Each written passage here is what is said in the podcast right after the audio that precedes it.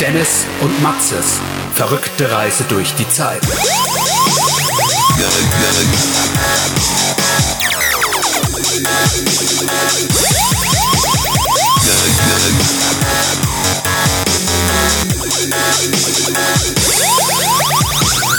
Herzlich willkommen zum schlechtesten, langweiligsten und unlustigsten Podcast in Deutschland. Dennis und Matzes verrückte Reise durch die Zeit. Ich bin Dennis, das ist Matze. Hey Matze, was geht? Hi Dennis, du hast unseren Podcast wirklich perfekt beschrieben. Wenn ich eine, I wenn ich eine iTunes-Rezession machen müsste, dann würde ich nichts anderes reinschreiben. Ja, was sind denn das für Spasten, die sich da anmaßen über so Sachen wie Top Ten Serien und anderweitiges? Ihr traut euch über Top Ten Serien zu schreiben und nennt dann nicht How I Met Your Mother, was definitiv die beste Comedy aller Zeiten ist. Du wirst lachen. Barney Stinson hat mich so beeinflusst.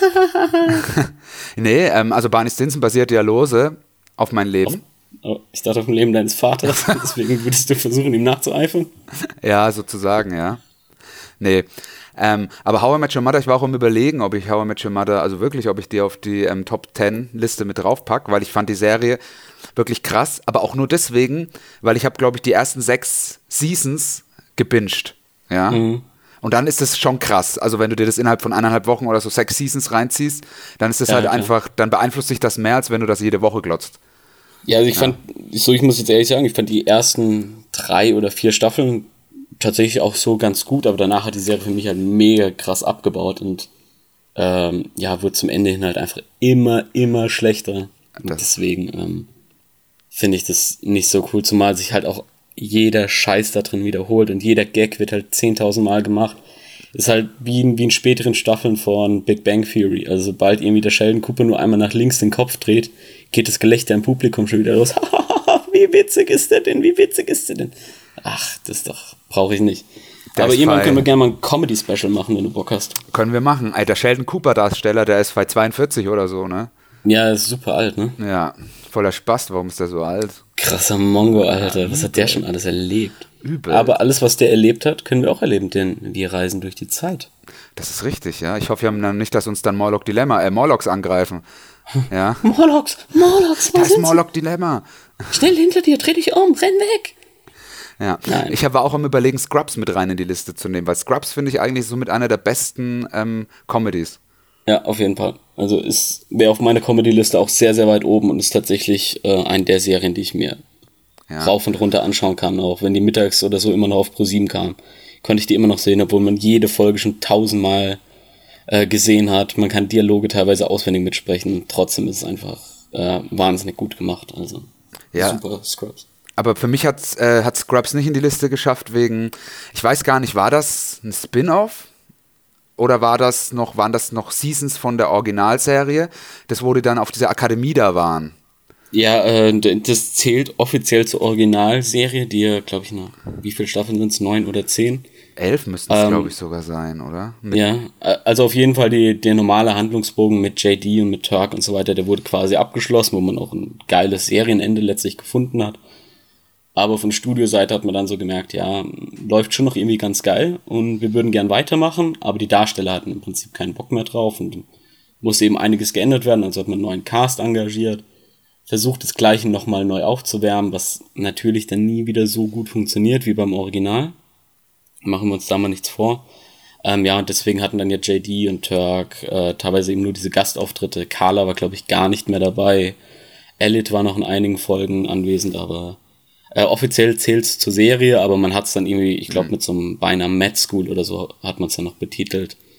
Ja, um nochmal klar zu machen, dass es ein bisschen was anderes ist. Aber ja, das ist tatsächlich so eine, so eine Staffel, die ich nicht unbedingt gebraucht hätte, aber ja, gehört halt letztlich dazu, wirkt sich aber nicht negativ auf die, auf die Staffeln davor aus. Also muss man ja auch ehrlich sagen.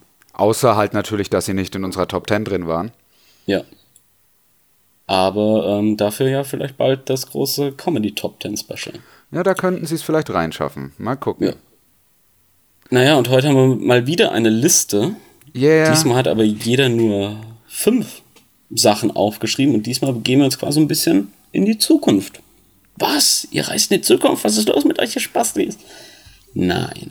Wir haben uns einfach mal hingesetzt, haben uns Gedanken gemacht, was sind denn so Film- und Serienprojekte, auf die wir persönlich einfach nochmal Bock hätten, die es so vielleicht noch nicht gab, also in dieser Art und Weise, vielleicht einen ganz originellen Stuff, ähm, vielleicht äh, eine Buchadaption, vielleicht ein Spin-off von irgendeiner Serie oder wie auch immer. Da, da haben wir uns einfach mal hingesetzt, haben so ja, Gedanken drüber gemacht, worauf hätten wir letztlich mal Bock. Jeder hat sich fünf Sachen rausgeschrieben und die würde ich sagen, hauen wir dann jetzt einfach mal der Reihe nach raus. Und ja, ihr könnt uns dann mal im Kommentarbereich per E-Mail, whatever schreiben, was ihr davon haltet, ähm, ob ihr noch irgendeine Serien- oder Filmidee habt, die ihr gern mal umgesetzt hättet, wie auch immer. Ja, und ich würde sagen, Matze, wenn du bereit bist und dein Drumroll mal wieder abfeuern kannst, können wir loslegen. Ja, yeah, ähm, ich möchte dazu ganz kurz noch was sagen, bevor wir anfangen. Und zwar, wir haben uns darauf geeinigt, dass wir jetzt keine direkten Fortsetzungen, also jetzt kein Indiana Jones 5 oder ähm, kein Ghostbusters 3 mit reinnehmen in unsere Wunschprojekte, sondern einfach nur irgendwelche, irgendwelche Bücher, irgendwelche Comics, irgendwelche originellen Sachen, die uns schon im Kopf rumfliegen oder so mit reinnehmen. Ja? Wie genau. gewohnt, wieder in abwechselnder Manier. Ähm, und jeder insgesamt, jeder fünf Stück, insgesamt zehn Stück. Gut, aber, aber jetzt, jetzt kommt die Drumroll, ja? Nummer 5. Meine Nummer 5 basiert auf einem Buch. Habe ich erst kürzlich gelesen und ich fand es ziemlich geil.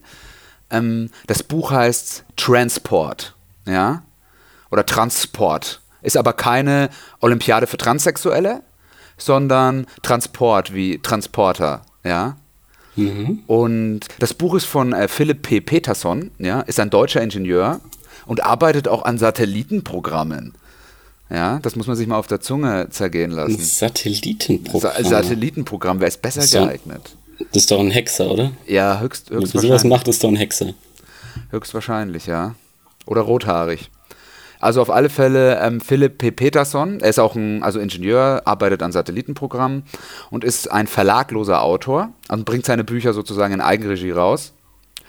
Ähm, hat aber noch einen professionellen Lektor, der mhm. einfach mal drüber schaut. Ich muss sagen, aber so ein paar Tippfehler und so waren trotzdem im Buch drin, aber das Buch ist absolut geil. Und gibt auch schon eine Fortsetzung zu dem Buch, wo ich mir natürlich auch sofort die Filmrechte sichern würde. Ja, habe ich aber leider noch nicht gelesen, die Fortsetzung. Aber genug geredet. Ähm, ich werde jetzt erstmal erzählen, worum es geht. Und danach, wenn ich mir so vorstellen könnte, wer da Regie führen könnte und wen ich so als Darsteller so ein bisschen mir vorstellen könnte, ähm, wer da mitspielen könnte. Mm, also in dem Buch Transporter geht es halt darum, das Ami-Militär holt aus dem Knast zum Tode verurteilte Sträflinge. Ja. Mit dem Angebot, wenn sie zehn Missionen überstehen, werden sie begnadigt. Die ganzen Sträflinge, die aus dem Knast geholt werden, kennen sich nicht, sind auf der ganzen Welt verstreut, aber haben alle entweder einen Raumfahrthintergrund oder einen militärischen Hintergrund. Ja. Und wie gesagt, man weiß am Anfang überhaupt nicht, was für Missionen das sind. Da kommt nur so ein alter Colonel rein und sagt denen, pass auf, ihr müsst zehn, äh, zehn Missionen machen, dann werdet ihr begnadigt. Was man dazu sagen muss, all diese zehn Sträflinge sind jeweils zum Tode verurteilt. Mhm. Ja. Und die würden dann halt so eine Amnestie oder sowas heißt das, glaube ich, würden die dann bekommen, sozusagen begnadigt werden. wie gesagt, die werden aus dem Knast rausgeholt ähm, und auf einen Stützpunkt transportiert, irgendwo in den USA wo sie dann erstmal ein hartes Training durchlaufen. Die überlegen natürlich die ganze Zeit, ja, ähm, wir wissen nicht, was das für Missionen sind und so, aber dann wiegen sie halt dann ab, ja gut, ähm, bevor ich jetzt im Knast sicher sterbe, habe ich wenigstens noch die Möglichkeit, sozusagen ähm, dann zu überleben, wenn ich diese zehn Missionen schaffe und dabei nicht ums Leben komme. Die ähm, äh, durchlaufen ein hartes Training und wissen aber die ganze Zeit immer noch nicht, was es für eine Mission ist. Ab so einem Drittel des Films kommt dann raus, was die Mission ist. Ja? Dazu werden die dann eines Nachts aus ihren Quartieren rausgeholt und setzen sich in so Jeeps und fahren dann praktisch in so einen Bergstollen rein, der in der Nähe von diesem Ding ist. Da gehen dann so Tore auf von diesem Bergstollen, ja. Sieht ungefähr ein bisschen so aus wie die Vagina von deiner Mutter, ja. Das ist eine Lüge. Das ist eine Lüge. Ich frage nicht, woher ich das weiß, aber das ist eine Lüge. ja gut, am Bergstollen sind nicht ganz so viele Haare. Ja. Spaß. Das muss man dazu sagen. Ähm, dann, öffnet sich, dann öffnet sich diese Tür und die fahren dann halt so rein, riesen Tor und alles sieht so ein bisschen wie so ein Science-Fiction-Film halt aus. Fahren rein und dann so, jetzt zeigen wir euch, was die Missionen sind. Die kommen dann in so einen riesengroßen Raum. Und in der Mitte ist so eine schwarze Kugel, ja. Aber diese Kugel ist so schwarz und ungefähr so 10 Meter im Durchmesser, dass man sie. Dünnes Eis. Ja. Ganz dünnes Eis. Und dann 10 Meter im Durchmesser. Das, die Kugel ist halt so schwarz, man sieht sie nicht richtig. Also es kommt dir so vor, als ob irgendwie vom Bild was fehlt. Ja, also du guckst da hin und denkst dir, das ist nicht schwarz, sondern da fehlt was. So ein Schwarz Mhm. ist das. Ja. Und das sagen dann Wissenschaftler, diese Kugel, die haben wir vor ähm, sieben Jahren auf dem Meeresgrund gefunden und wissen auch, dass es sich dabei um eine Transporteinheit handelt. Und mit dieser Transporteinheit können wir verschiedene Plane äh, Planeten im ganzen Universum anfliegen. Aber wir wissen nicht, wie es funktioniert. Wir wissen zwar, wie wir, wir da kann man so Kombinationen eingeben, aber wir wissen nicht, wie man, äh, was, was, wo man mit welcher Kombination hinkommt. Ja? Äh, wir hatten einen Testpiloten, der ist rein in die Kapsel und ist dann gestorben nach einer Minute gleich, weil, die, äh, weil man in diesem Transporter nicht geschützt ist von der Atmosphäre, die auf dem Planeten herrscht. Und er war, da war halt einfach kein Sauerstoff und er ist dann erstickt. Ja? Ein anderer Testpilot ist reingegangen und da war dann so, der hat dann einen Raumanzug angehabt mit Sauerstoff, aber der ist dann rein, die Kapsel ist verschwunden, ist wieder aufgetaucht, ja, und dann war einfach nur noch überall Blut drin. Dann haben sie nach einer Zeit rausgekriegt, dass auf dem Planeten so viel Druck war, dass es nach einer Sekunde schon einfach ähm, zerquetscht hat. Ja. Okay. Und andererseits ein dritter Pilot dann hat es aber geschafft, ist mit einer Kombination auf den Planeten gekommen, wo zumindest ähm, alles so in Ordnung ist. Ist zwar kein Sauerstoff, aber so unserem Erdmond ähnlich. Ja? Und da sind sie gerade dabei, eine Basis zu errichten. Und diese zehn Sträflinge muss jeder zehn Missionen machen und immer eine andere Kombination ausprobieren, wo die dann praktisch hinkommen. Ja, mehr möchte ich dann jetzt eigentlich auch gar nicht verraten, weil das Buch Transport, also ich würde es jedem mal empfehlen zu lesen. Das ist so Hard Sci-Fi, also das hält sich nicht mit irgendwelchen Romanzen auf und so, sondern das geht Schlag auf Schlag. Es hat auch nur 250 Seiten. Ich habe es durch, durchgelesen in, keine Ahnung, ich glaube fünf, sechs Stunden habe ich durchgelesen und Ja. ich bin ähm, auch ein bisschen behindert, deswegen brauche ich auch immer länger zum Lesen. Also ein normaler Mensch schafft es locker in vier Stunden und 59 Minuten. Ja, aber 250 Seiten klingt nach super wenig für 10 Sträflinge, die 10 Missionen jeweils erledigen müssen. Ja, Also, da die ist sind halt dann auch- teilweise nur eine halbe Seite lang oder was? Ja, genau, da ist halt auch viel so zusammengefasst. Zum Beispiel, die bauen erst so Spannung auf, ja. Einer geht rein und dann sterben dann auf einmal äh, die nächsten drei und das wird dann so auf einer halben Seite abgehandelt, ja. Okay. Und dann nach einer Zeit wissen sie aber, wie sie das ein bisschen beeinflussen können, ob ein, ob ein Planet gefährlich oder nicht gefährlich ist. Und dann kommen sie dann nochmal auf einer ziemlich erdähnlichen Welt, wo nur alles größer ist und ganz fremde Tiere sind, aber die Bäume sind zwei, drei Kilometer hoch und alles. Ja. Okay, cool. Genau. Also, klingt, klingt auf jeden Fall interessant. Ja, also das ist so ein bisschen so wie Stargate. Ja, da dachte ich mir jetzt auch gerade so. Und ähm, ich weiß, ihr kennt den Film The Condemned mit dem Wrestler Steve Austin. Nein. Ähm, da, da ist nämlich auch so eine ähnliche Prämisse, ähm, dass du, keine Ahnung, wie viel es sind, 10, 12, ähm, zum Tode verurteilte Sträflinge, die quasi entführt werden, dann auf einer Insel, ähm, ja, also springen mit dem Fallschirm ab, landen dann auf einer Insel und die haben alle ein Halsband, glaube ich, das mit Sprengstoff geladen ist. So, und, äh, sie müssen sich halt einfach gegenseitig umbringen, bis nur noch eine übrig bleibt. Und der, der bekommt dann die Freiheit geschenkt. So, und wenn du halt versuchst, irgendwie von der Insel zu fliehen, irgendwie das, ja, so quasi ein Zaun außenrum oder so ein Kraftfeld, und sobald du das halt verlässt, explodierst du und ja, so verschiedene Sachen. Also, sobald du irgendwie versuchst auszutricksen oder das Armband aufzubrechen oder Halsband, ich weiß gar nicht mehr genau, was war, explodiert es halt einfach und du bist tot. Und ja, es geht darum, dass der letzte Überlebende eben äh, die Freiheit geschenkt bekommt. Da steckt halt auch dann so, ja, quasi so eine, so eine Wettmafia dahinter, m, bei denen die obersten 10.000 darauf quasi, quasi wetten und all so ein Kram. Ähm, ja, hat mich da halt so ein bisschen jetzt einfach dran erinnert. Ich glaube, der Film war auch nicht besonders gut wie diese ganzen Filme mit den Wrestling-Stars, aber Oh, das würde ich gar nicht da so eine sagen. Mischung. Es gibt, ähm, oh, wie heißt denn der? Zwölf Runden Ju- mit John Cena, meinst du? Nee, ja, der, der ist auch nicht schlecht, aber da gibt es Universal Soldier 4 oder 5. Ja, das hört sich jetzt total, total scheiße an. Äh, Das ist auf alle Fälle der, wo am Anfang der, wo am Anfang jemand aus der Ego-Perspektive ist, sind die ersten zwei, drei Minuten. Mhm. Ähm, da ist halt so eine, ähm, kommt, man sieht halt, wie die Kamera so langsam auffährt, also Blende auf, ja. Und dann sieht man es aus der Perspektive von einem Vater, wie die Tochter gerade am Bett ist und sagt, da sind, Mo äh, sind Monster in der Küche. Ja, und der Vater, ah, da sind keine Monster in der Küche. Und dann geht er rum und so, Papa, guck auch bitte erst im Kleiderschrank, nicht, dass da auch welche sind. Guckt halt rum, ist so ein bisschen auf spannend gemacht, ja. Und alles. Und er guckt halt in den Kleiderschrank und da ist kein Monster und guckt unter das Bett, da ist kein Monster und es sind halt nirgendwo Monster. Dann so, und in der Küche sind Monster, bist du dir sicher? Ja, ich bin mir sicher. Also aus seinem macht's Licht an, da stehen auf einmal 20 Leute, ja, mit so Biwaks auf und in der Mitte Jean-Claude Van Damme, der so, so das Genick so knacken lässt, so Ja, das ist ein Standard-Movie, knack, Ja. knack, ne? Genau, Ja, und dann und wird er halt aus der Ego-Perspektive, also du siehst halt praktisch, wie dir selbst Jean-Claude Van Damme aufs Maul haut. Okay, Ja. geil. Und dann wachst du im Koma auf und dann sagen, dann kriegt nur irgendeiner so einen Anruf, er hat überlebt, aktiviert den Klempner. Ja. Und dann sieht man auf einmal einen, der so ganz normal so ein Rohr, gerade so ein Klempner ist und arbeitet und dann guckt er auf einmal so hoch, ja, geht auf einmal, geht nach Hause, macht so eine geheime Kammer auf, holt dann so eine Schrotflinte raus und geht in den Puff und bringt irgendwelche Leute um. Also, Alter. also der Film, der ist wirklich gut. Der, also Okay. der hat viel so äh, vier von fünf Sternbewertungen und so bekommen. Ja, klingt ganz danach. Ähm, ja, wenn du sagst, der ist ganz cool gemacht, äh, kann man sich den ja mal anschauen. Der, der Klempner. Gott, oh Gott. Universal Soldier 4 oder 5, der neueste, soweit wie ich weiß. Der Und da- neueste, okay. Da spielen auch Wrestler mit. Ich glaube, der Scott Atkins Okay. dürfte da mitspielen. Wenn ich mich nicht täusche. Oder John Cena könnte da vielleicht auch mitspielen. And his name is John Cena. Im ersten Universal Soldier hat sogar Gold, oder im zweiten hat Goldberg mitgespielt. Das war damals so ein Wrestler. Ja, ja, der, ewig den her. kenn ich noch. Ja. Äh, ja, der ist ja auch so ein genetisches und Steroidmonster, der Typ. Zwei Meter groß, 2,50 Meter breit, pure Muskelmasse. Ja, wie eine riesengroße Rittersport. Ja. Mit Knusperkeks innen drin. Schön weicher Keks. Knusperkekse. Ja. Okay, nichtsdestotrotz, ähm, also wie gesagt, das war so die Geschichte äh, vom Film ungefähr, also vom Buch. Und da könnte ich mir halt echt geilen Film vorstellen. Regie, Ridley Scott, ja, weil das ist Ja. genau sein Shit. Das ist so ähm, Marsianer und einfach, so nicht Blade Runner unbedingt, aber das ist halt einfach so Ridley Scott, der hat halt so diese Inszenierung einfach drauf, dass man so diese Science-Fiction-Elemente, so auch Prometheus oder was weiß ich alles, da hat es halt einfach drauf. Dass man das halt so Ja. geil rüberbringen kann. Und besonders, was all seine Filme gemeinsam haben, die sehen halt auch einfach geil aus.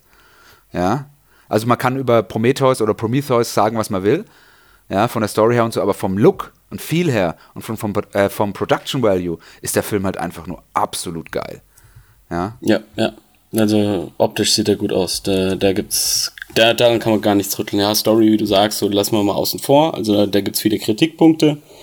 Ähm, ja, aber auch sicherlich Sachen, die einfach gut funktionieren und was weiß ich. Da, da muss man jetzt kein unnötiges Fass aufmachen, aber ja, optisch funktioniert der Film einfach sehr, sehr gut. Und darum geht es ja. Filme sollen ja keinen Inhalt haben. Ja. Nee, Sonst wird es ja Buch nicht. heißen. Das, das stimmt, das stimmt. Deswegen. Und als Darsteller, das hört sich jetzt auch wieder so blöd an, aber ich könnte mir Matt Damon, ja, Mhm. Tom Hardy Mhm. und als so einen alten Militärgeneral würde ich gerne nochmal Kurt Russell sehen. Ja, ja. Ja, also das sind, oder Ed Harris, aber Kurt Russell würde ich geiler finden. Ja, Kurt Russell war geil. Das spielt auch beim neuen Guardians of the Galaxy mit, ne?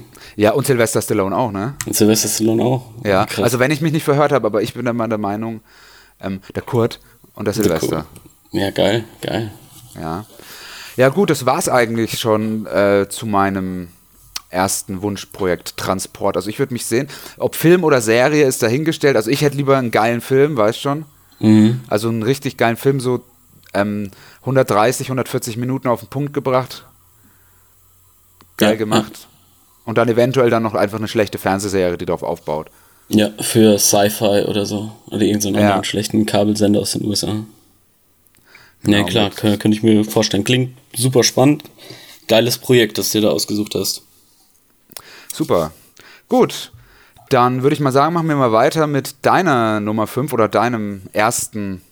Mein erster Pick, mein erster Draft-Pick. Ja, genau, jetzt Ähm, bin ich gespannt. Ich bin gespannt. Ja, du hattest ja diese Idee zu diesem, zu diesem Podcast-Thema und da dachte ich mir eigentlich so, das erste, worauf ich wirklich Bock hätte, wäre ein Porno mit Megan Fox in der Hauptrolle. das, war- das war tatsächlich mein erster Gedanke und ich meine, seien wir ehrlich, ihre schauspielerischen Skills sind limitiert und beim Porno könnte sie sicherlich mehr Geld verdienen. Gut. Nee, kleiner niemals Scherz würde sie mehr Geld verdienen damit. Also ich glaube, wenn, wenn die wirklich ein Sextape rausbringt, gibt es eine Menge Kerl, die dafür bezahlen würden. Ja, trotzdem, aber wenn du mal überlegst, was kriegten die, lass die mal für so ein Turtles oder so, lass die mal 5, 6 Millionen kriegen. Ja, Ja? das wird ja was mit, meinst so- du, mit so wie, viel. Schwänze die, wie viel Schwänze die lutschen müsste, damit die 5, 6 Millionen kriegt? Ja, ich schätze mal 5, 6 Millionen. Ja, aber äh, ich glaube, das kannst du mit das könntest du mit Pornotape auch erlösen. Ähm, aber nehmen wir das mal außen, nehmen wir das mal außen vor, sondern Das hat Diskussionsbedarf. Okay, erzähl. im großen Porno-Podcast. Morgen. Nee, ich muss vorher noch recherchieren. Entschuldigung. Für die Wissenschaft. Nee, ähm, ein- einer meiner ersten Gedanken, weil ich, ähm, ja, ich mag das Mafia-Genre an und für sich ganz gern und ich mag auch so, ja, Noir-Filme, so gerade im Stil 40er, 50er, 60er Jahre. Und deswegen, wenn ich so einen Kriminalfilm Mafia-mäßig angehaucht, eben in diesem Setting, so wie du es eben, ich weiß nicht, kennst du das Videospiel L.A. Noir? Ja, kenne ich, ja. so, so in dem Stil LA Confidential, dass man in so einem, in so einer Art Setting da quasi mal wieder einen schönen Film machen würde, weil das ist äh, meiner Meinung nach ein Genre, was in den letzten 10, 15 Jahren enorm kurz gekommen ist. Und da hätte ich tatsächlich mal wieder Bock drauf, dass da was Cooles kommt. Vor drei Jahren oder sowas Gangster kam nochmal diese Gangster Squad, aber den fand ich jetzt ehrlich gesagt ziemlich schwach. Obwohl der einen sehr, sehr guten Cast hatte. Ja, das war halt die Sache. Das war ja von einem Regisseur, von einem Ruben Fleischer müsste der gewesen sein, der den auch den Zombieland gemacht hat. Mhm. Das müsste der gewesen sein. Ich fand den eigentlich echt gar nicht mal so schlecht. Aber natürlich, man hat sich nach dem geilen Trailer, ja, ähm, und mit dem Cast was viel Besseres vorgestellt, aber ich, der war absolut schaubar, ja. Ja, ich sag mal, den kannst du ja anschauen, aber das, das so ich habe mir viel mehr davon erwartet und ich glaube auch aus dieser aus dieser Grundstoryline, die du eben da zur Verfügung hast, kannst du so viel mehr einfach noch rausholen. Also ähm, ja, der, der wurde beim Drehbuch hat man eben nicht seine seine beste Arbeit geleistet. Ähm, ja, der, der, das fand ich ein bisschen schade, weil ja Nick Nolte äh, hat glaube ich mitgemacht, Josh Brolin. Ähm, wie heißt der, den die Mädchen alle so schön finden? Ryan Gosling Ryan Gosling, ja. Ja, äh, Sean Penn und so waren ja auch dabei. Also aus dem Cast kannst du auch viel, viel mehr rausholen. Und äh, da würde ich mich tatsächlich freuen, wenn man in dieser, in dieser Richtung mal wieder einen Film machen würde. Ja, da, dass du halt auch ein bisschen wieder so diese korrupten Bullen äh, zeigst, die, die quasi eher die Hand aufhalten und dafür wegschauen, anstatt dass sie, sich, dass sie sich wirklich auf den Job konzentrieren. Natürlich brauchst du dann wieder eine starke Heldenfigur, die sich halt von dieser Korruption nicht beeinflussen lässt. So und ja, quasi immer nur darauf bedacht, das halt wirklich den Job gut zu machen, die, die Bürger der Stadt zu beschützen, die Bösen äh, zu fangen und so weiter. Äh, das das, das fände ich halt bei sowas tatsächlich mal sehr, sehr geil, wenn da wieder was kommen würde. Weil das glaube ich, so ein Franchise, aus dem man sehr, sehr viel machen kann. Also gerade gerade dieses Timepiece-Setting äh, kommt meiner Meinung nach in den letzten Jahren einfach viel zu kurz und aktuell ist ja sowieso der große Trend, alles Richtung Zukunft und Sci-Fi wieder zu machen. Und da, da, da fände ich eher so ein bisschen was Historisches in dem Sinne ganz geil. Ja gut, also ich meine, es gibt ja viel so historische Sachen wie zum Beispiel Stolz und Vorurteile und Zombies oder Abraham Lincoln Vampire Hunter. Ja. Das sind halt alles historisch. G Geschichten, die das Leben schreibt, ne? ja, Heute befreie ich die Schwarzen und morgen töte ich Vampire. stimmt. Nee, aber ich hast schon auf sowas hätte ich echt auch wieder mal Bock, weil da gibt's echt, es gibt viele gute Filme, die ähm, in dieser Periode spielen. Ja. Periode gesagt. In, in der Periode spielen. Nee, aber ich glaube, da, da, da können wir uns beide äh, drauf verständigen, dass, dass da mal wieder was angebracht wird, weil ich glaube, der letzte Film, der, der mir jetzt von den Guten in dieser Reihe quasi in Erinnerung geblieben ist, ist LA Confidential. Und äh, der ist von zwei, von, nee, nicht 2000, 1997. Mit Val Kilmer, oder? Ähm, ist der mit Val Kilmer? Ich weiß nicht, Kevin Spacey, Russell Crowe, äh, du verwechselst Val Kilmer Ach, mit, mit, Guy mit Pearce. stimmt, sorry. Guy Pierce. Ähm, die sehen sich aber auch so ein bisschen ähnlich. Super ähnlich, klar, klar. Und dann Mi- Michelle Pfeiffer spielt, glaube ich, noch mit, ne? Die Michelle, ja. Die geile Orle. Die Katze. Nee, aber da, da, da hätte ich mal wieder Bock drauf und dann, ja, auch wirklich das Ganze ein bisschen gritty, ähm, vielleicht sogar im Rated R-Stil, also dass du halt wirklich mal. Ja, wir- in diesem Film hast du es ja immer ganz gern, dass so ein, dass so ein Gangster-Mob quasi mit zwei Autos vor ein Haus vorgefahren kommt und dann zücken sie die Tommy Guns Ja. und ballern da halt einfach rein, so dass du dabei dann auch mal wieder ein bisschen Blut und so weiter zu sehen hast, ein Schrei und so. Und das, das fände ich sehr, sehr cool. Ähm, ja, hat man in den letzten Jahren ein bisschen ruhen lassen, weil natürlich ist, sowas lebt auch immer ein bisschen vom Cast und gute Schauspieler verdienen halt entsprechend viel. Aber dann eben auch was Kulissenbau, Kostüm und so weiter angeht. Äh, ja, weil du musst halt einfach eine ganze Stadt nachbauen. Ähm, und es fällt halt einfach auf, sobald du da zu viel CGI reinbringst, sondern da, da merkst du halt einfach, was Kulissen noch wert sind. Ja, und das geht natürlich auch alles Mords ins Geld. Und dann ist das natürlich auch eher so ein Special Interesting, was halt nicht der große Sommerblockbuster wird, sondern was du dann halt eher im Herbst oder so rausbringen kannst. Ähm, von daher muss man da eben auch von Studioseite immer ein bisschen schauen, ja, wie sieht das Ganze von der finanziellen Grundlage her aus, weil äh, Produktionskosten sollen sich ja mittlerweile eher vervierfachen als verdreifachen. Das, das ist richtig. Aber was mir jetzt gerade noch einfällt, was auch ein bisschen da reinfällt an Film, ist Lawless. Kennst du den mit Tom Hardy und. Mit, äh, ist er nicht auch noch mit Shia LaBeouf oder so? Äh, ja, Shia LaBeouf und Jessica Chastain. Okay. Ähm, ja, ich habe den, glaube ich, irgendwann mal gesehen. Aber Das ist der Spieler nicht noch ein bisschen. Ja, mit dem Moonshiner, genau. In diesen Zur Südstaaten. Prohibition. Und ist das nicht so die Prohibitionszeit? Prohibition ist äh, 20er Jahre. Ach so, 20er Jahre. Ja. Ah, okay. Da, ist, da spielt dann auch Boardwalk Empire wahrscheinlich so. um Genau. In der, in der, also Boardwalk Empire setzt, glaube ich, im Jahr 1920, also an Silvester setzt quasi ein. Ja, die Serie gibt es ja auch mit Hühnern. Bock, Bock Empire. okay, gut. Ja, und wann hast du dir das so vorgestellt? Oder hast du dir das schon genaue Gedanken gemacht, wie du das hättest? Oder? Ähm, nee, also für mich ist das eigentlich so quasi die, diese Grundidee, hinter der ich stecken würde, was ich ganz cool finde. Ich glaube, Michael Mann ist so jemand, der das Ganze äh, vom Cinematografischen geil einfangen würde, weil der hat einfach ein Auge für gute Bilder, der, der arbeitet gern mit verrückten Kameratechniken und so weiter. Ähm, der würde einfach dazu beitragen, so einem Film nochmal einen ganz eigenen Look zu geben. So, und ich sag mal, ja, wen kannst du bei so einem Film gebrauchen? Einen Kevin Spacey kannst du halt immer haben, aber da, da hast du dann halt auch wieder diese Analogie zu eben LA Confidential. Ähm, und Tom Hardy kann ich mir bei sowas eben auch sehr gut vorstellen. Du hast ja gerade gesagt, Lawless hat er dann eben schon mitgemacht. Ich glaube aber auch ein Timothy Oliphant, der bei dem die Karriere in den letzten Jahren ziemlich bergab geht, aber ich glaube, der ist auch so jemand, der in so einem Film eine coole Rolle einfach spielen könnte. Der ist zwar ein verdammt guter Schauspieler. Ja, auf jeden Fall. Aber in den letzten Jahren hat er halt leider Gottes viele, viele Flops Ja. gehabt und ähm, ja, hat deswegen auch so ein bisschen dann den Anschluss einfach verloren. Und der, der, der ist, glaube ich, jemand, der das echt drauf hätte. Spielt er nicht in, in Justice mit oder irgend so eine komische. Das ist also so eine Serie, ne, die, die, die so ein bisschen westernmäßig angehaucht ist. Ja, ja. ja. Er lief mal auf Kabel 1, habe ich aber noch nie eine Folge von gesehen. Ja, ich habe mal eine Folge gesehen.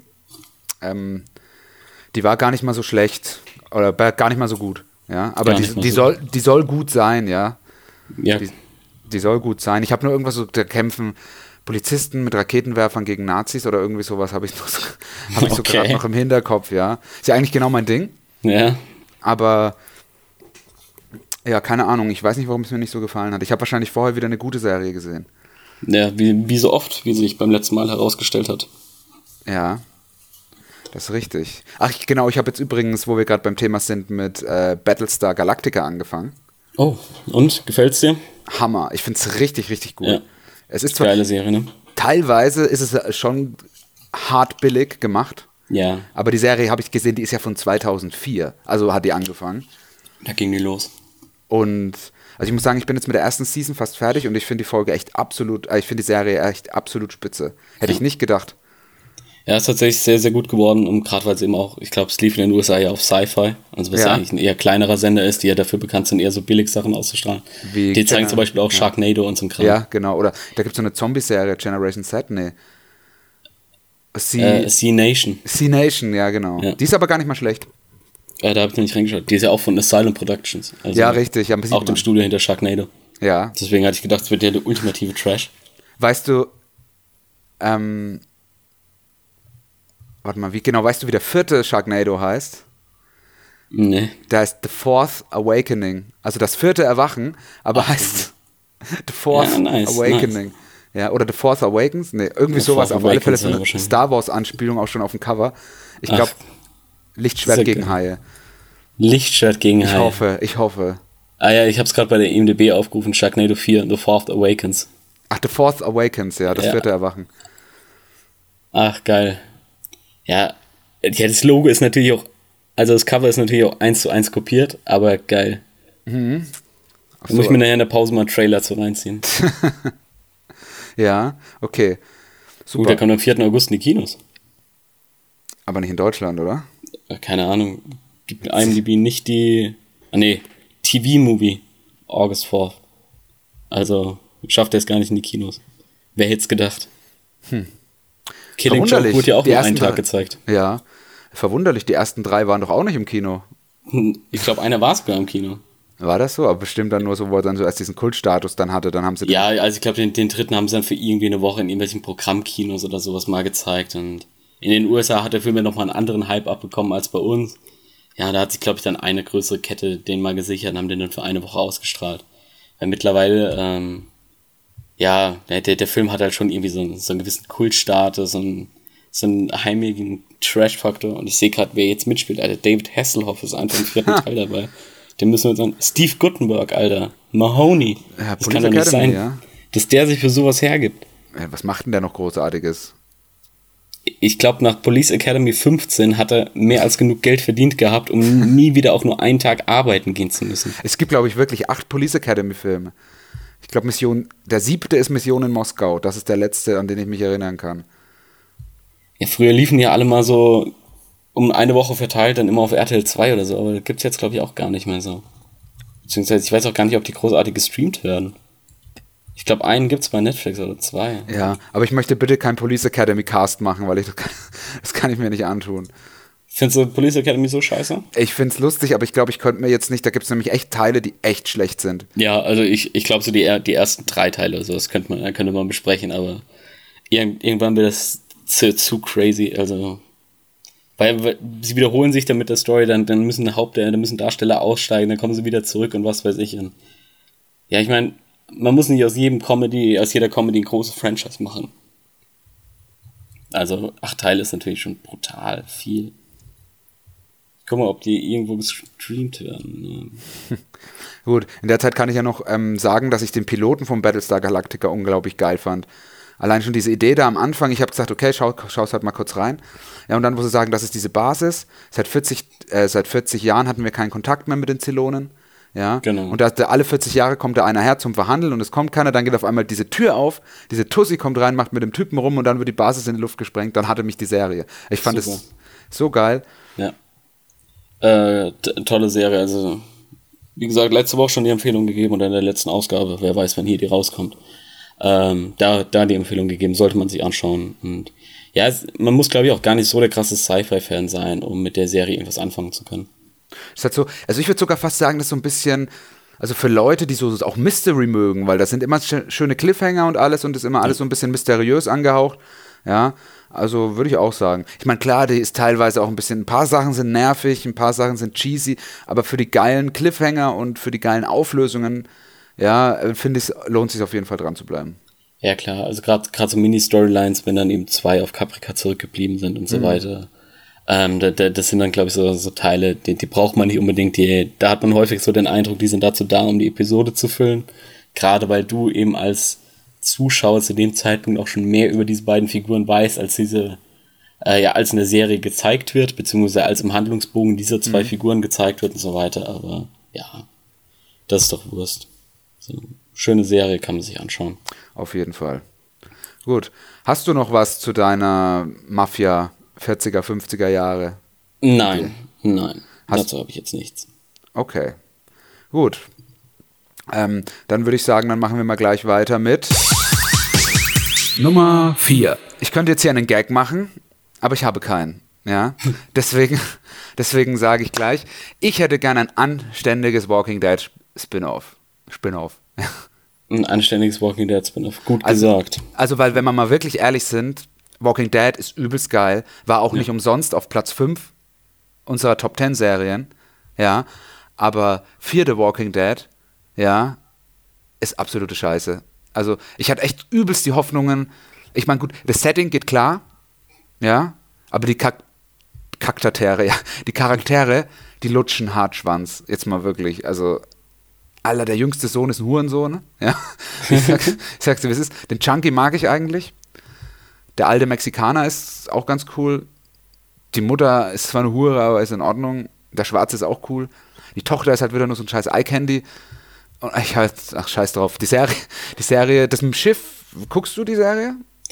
Äh, mich hat sie verloren. Also ich habe mir die erste Okay. Staffel angeschaut und Ja, ja, okay, die dann- zweite Staffel ist eben auf dem Schiff und so ein Kram. Ja, Also, das ist also, die hat ein paar gute Momente, also da gibt es wirklich, also besonders, ich finde den, den Chunky, den finde ich eigentlich echt ganz cool und den alten mexikanischen Vater, aber ich habe die zweite Staffel nicht mal zu Ende geschaut, weil die hat mich auch echt verloren, weil da hat sich dann noch viel wiederholt, obwohl echt, die hatten coole Settings und alles und waren noch coole Ideen mit drin, aber da sind teilweise Charaktere drin in, einem, in einer charakterstarken Serie wie Walking Dead, das kannst du nicht machen. Also Ich, ich würde mir natürlich wünschen, ist jetzt nicht meine Spin-off-Idee, fällt mir jetzt so gerade ein, dass es einfach mal so ein, äh, so ein Crossover gibt, wo einfach mal die Gruppe vom Rick den mal übelst auf die Fresse haut. Ja. Weißt du, wo die mal so rübergehen und den, Sohn vielleicht umbringen oder so, der Karl schießt, schießt den Sohn Carl tot. meinst du? Ja, Karl. Carl. nicht. Carl. Karl schießt den Sohn tot oder so. Ja, hätte was, hätte was. Könnte Ja. ich mich tatsächlich gut mit anfreunden. Aber auf alle Fälle meine Walking Dead Spin-off-Idee und ich hoffe, wenn ihr sie, wenn ihr äh, irgendwie in die Produktion von The Walking Dead verwickelt seid, ihr dürft mir die Idee gern klauen, ihr müsst mich nicht mal namentlich erwähnen, ich will die Scheiße nur sehen. Ja? Weil ich das bin ist ein echt, faires Angebot. ja. Also ich will das wirklich nur sehen, weil ich mag Zombies, ich liebe The Walking Dead und bitte, bitte, wenn ihr nochmal ein Spin-off macht, ja, stellt dieses vierte Walking Fag, ja, stellt das einfach ein und macht was Anständiges. Zum Beispiel Fight the Walking Dead. Da kann man sogar dieselbe Abkürzung nehmen, ja. Also in meinem Spin-off Fight the Walking Dead, in meinem Wunsch-Spin-off, was hoffentlich produziert wird, gelten halt so diese normalen Zombie-Regeln, bekannt aus dem Walking Dead-Universum, ja. Also wie Ja, man es halt ja. kennt, so diese, diese normalen Regeln, die da etabliert worden sind. Im Mittelpunkt steht hier aber eine Einheit von US US-Marines, die in der Ausbildung sind und gerade auf einen Übungseinsatz im Dschungel von Südamerika. Ja? Mhm. Weil bis jetzt, was man ja von The Walking Dead gesehen hat, war ja immer nur Amerika eigentlich.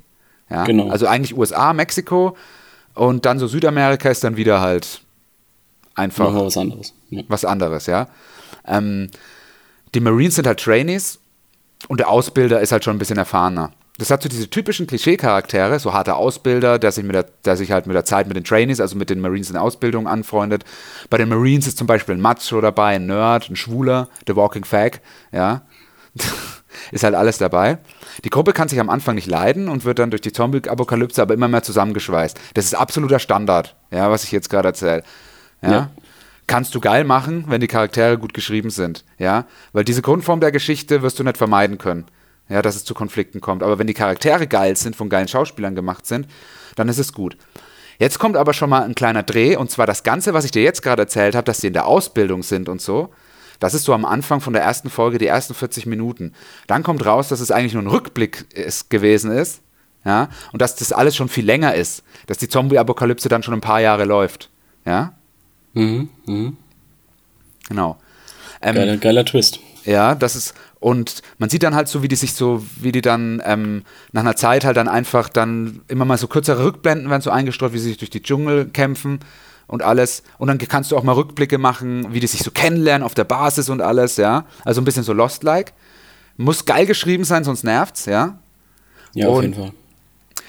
das Geile an der Sache ist, ja, du, du, kannst, du kannst es dann praktisch so machen, dass zum Beispiel jede Folge repräsentiert einen Tag. Könntest du zum Beispiel machen, ja.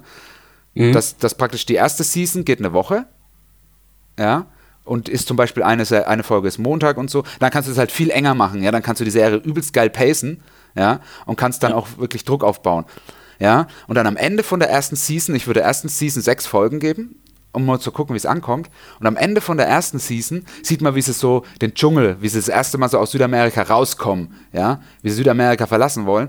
Dann kommen sie so raus, gerade so eine Szene aus dem Dickicht, die Kamera ist hinter ihnen, Sonne strahlt ein, das Auge gewöhnt sich an die Sonne und dann sehen sie auf einmal so eine riesengroße Mauer um Südamerika rum. Also so eine riesengroße Mauer, die ist 20 Meter hoch und die gucken in jede Richtung, ja, und auf der Mauer steht ein Graffiti. Was du aber nicht lesen kannst, die Kamera geht langsam hoch und dann kannst du es lesen. Auf, der, auf dem Graffiti steht Fuck President Grimes. Okay, Bam, okay. Cut. Wäre geil. Internet explodiert. Bam. Ja. Ja. Kann ich mir tatsächlich gut vorstellen. Weil das Ganze spielt nämlich schon, weil du ja nicht genau weißt, wie lange das schon in der Zombie-Apokalypse sind, ja, durch diese Rückblicke und alles, spielt es nämlich schon nach The Walking Dead. Hm, ja, ja, Wo klar. wahrscheinlich, wo der Äh, Karl wird, wird oder vielleicht sogar das kleine Baby Präsident ist. Ja, also, äh, ja, gerade durch diese Zombie-Apokalypse-Ding hast du ja auch ähm, technologisch gesehen keine Weiterentwicklung oder so. Richtig. Ähm, deswegen bleibt die Zeit ja einfach still stehen, äh, wodurch du sowas halt immer verkaufen kannst, weil normalerweise ist dann halt in irgendwelchen Serien, Filmen oder was weiß ich, wo es dann einen Zeitsprung um 10, 20, 30, 40, 50 Jahre, wie viel auch immer gibt, muss sich hier irgendwas an der Optik äh, geändert haben. Also da fahren andere Autos rum, die Leute benutzen plötzlich andere Mobiltelefone und und und, die Städte sehen anders aus und jeder hat einen Roboter. Das mit, mit Walking Dead oder mit dem Start von Walking Dead wurde ja die Zeitlinie einfach auf Null gesetzt, beziehungsweise ja so eingefroren und ja technologisch gesehen gibt's halt einfach keine Weiterentwicklung und so weiter. Deswegen könnte ich mir das dabei äh, schon geil vorstellen. Also Ja. hätte, hätte viel Cooles. Auf jeden Fall. Und ich meine, du kannst ja sagen, das spielt 15 Jahre danach oder so. Das ist ja geil. Aber dies, da ist eben ganz wichtig, dass die, Da- dass die Darsteller geil sind, ja. Und zwar, ich habe ja vorhin schon gesagt, so ein Nerd und ein, und einen Schwulen und den Ausbilder und alles, ja. Also ich hätte gern als den Nerd, ich hätte gern Zach Braff von Scrubs. Das wäre so geil, wenn der da mitspielen würde. Ja, ja. Ähm, kann, kann ich hier und da nachvollziehen. Also bei sowas würde er tatsächlich passen. Ähm, wie, wie hieß denn der Kerl der jetzt bei 13 Hours Secret Soldiers of Benghazi? Der hat doch vorher auch immer so eine Nerdrolle gehabt. Ach, ist das dieser, dieser, dieser, ja, ja, der hat auch mal die Videogame Awards. Äh, John Krasinski. Ach nee, dann war das doch nicht der. John Krasinski heißt der. Ähm, der, der hat ja auch immer quasi so, so Nerdrollen und so ein bisschen den, äh, das Opfer gemimt und was weiß ich. Und gerade für den Film hat er sich dann halt auch so ein bisschen in Shape gebracht, weil selbst wenn du noch so einen krassen Nerd hast, der, der, der wird halt einfach kein fucking Marine. Also der, der, der schafft's ja nicht über. Ja, die haben ja auch so eine Ausscheidungswoche und was weiß ich. Äh, der, der kommt der Kerl ja niemals durch. Also John Krasinski hat zum Beispiel jetzt so in The Office und was weiß ich mitgemacht. Ähm, Ach, ich weiß, Go. hat er nicht auch in, Bla in Bastards mitgespielt? Kann? Ähm, nee, ich glaube, Nee, das war ein anderer von The Office. Das war ein anderer von The Office. Ja. Ja, das verwechsel ich gerade. Aber ich Nee, weiß, wenn du meinst, ja. Ja, und der, der, der ist halt einfach so einer, der, der kann das rüberbringen. Also, dass, dass der halt so hier ein bisschen nerdy opfermäßig ist und was weiß ich. Ähm, hier und da auch sein ironisches T-Shirt trägt, aber der, der halt trotzdem badass genug ist, um halt als so ein Marine zu gelten oder so. Äh, weil, weil das musst du halt bei so einer Serie dann immer bedenken, wenn du eben so einen Hauptcast hast, dass dann da nicht jeder zweite ähm, so klischeehaft beladen sein kann, weil das dann einfach Figuren sind, die es normalerweise nicht zu den Marines schaffen würden. Stimmt. We weißt du, was ich meine? Ja, ich weiß, was du meinst, ja. Es kann Also ja sein, dass sie den irgendwo aufgegabelt haben. Ja, ja, also. Oder so, oder dass der halt so ein technischer- dass so ein technischer aber dann, dann Berater ist er halt kein Soldat mehr. Ja, Also, dass er halt ein technischer Berater ist oder so, der da dabei ist auf dem Einsatz. Und dann Mhm. Ja, so, klar, du brauchst einen so- Nerd, ja. Ja, so, so ein Technikfritze oder was weiß ich, so, so ein Fachidiot halt. Mhm. Ja, doch. Aber ansonsten finde ich die Idee sehr, sehr geil. Also könnte ich mir gut vorstellen. Gerade wenn du halt so Soldaten hast, die, die, die wissen halt auch, sich so ein bisschen zu wehren. Und Ja, das ist ja das, du kannst ja voll, die können ja voll MacGyver gehen, weißt du, wenn dir die Munition ausgeht, was denn noch wird, ja? Ja. Weil so eingeborene Stämme als Zombies oder so, ja. Und dann könnte man auch mal, ähm, keine Ahnung, und dann vielleicht auch mal so einen Kampf zeigen wie ein Tiger oder wie ein, äh, wie ein Leopard gegen einen Zombie. So, so coole Sachen. Mhm. Oder ein Zombie-Leopard. und da im Dschungel, da, kann, da kann, müssen die ja mit ganz anderen Sachen kämpfen, weißt du schon? Ja, äh, mit, mit Krankheiten und alles. Also da hast du ja andere Krankheiten und so, da kannst du echt viel drauf machen. Und das Geilste ist, ich hätte gern, das wäre echt mein Traum, als Hauptdarsteller, also als den alten Colonel, ja, hätte ich gerne Tony Dancer. Tony Dancer von. Der spielt die ja. Hauptrolle von Wer ist hier der Boss? Ja, ja, doch, doch, klar. Äh, cooler Typ. Ich weiß aber nicht, wie, wie der Kerl heute so gesundheitlich und was bis sie alles drauf ist. Der ist am Arsch, aber das ist mir egal. okay. Den müssen sie an Leben erhalten. Ja.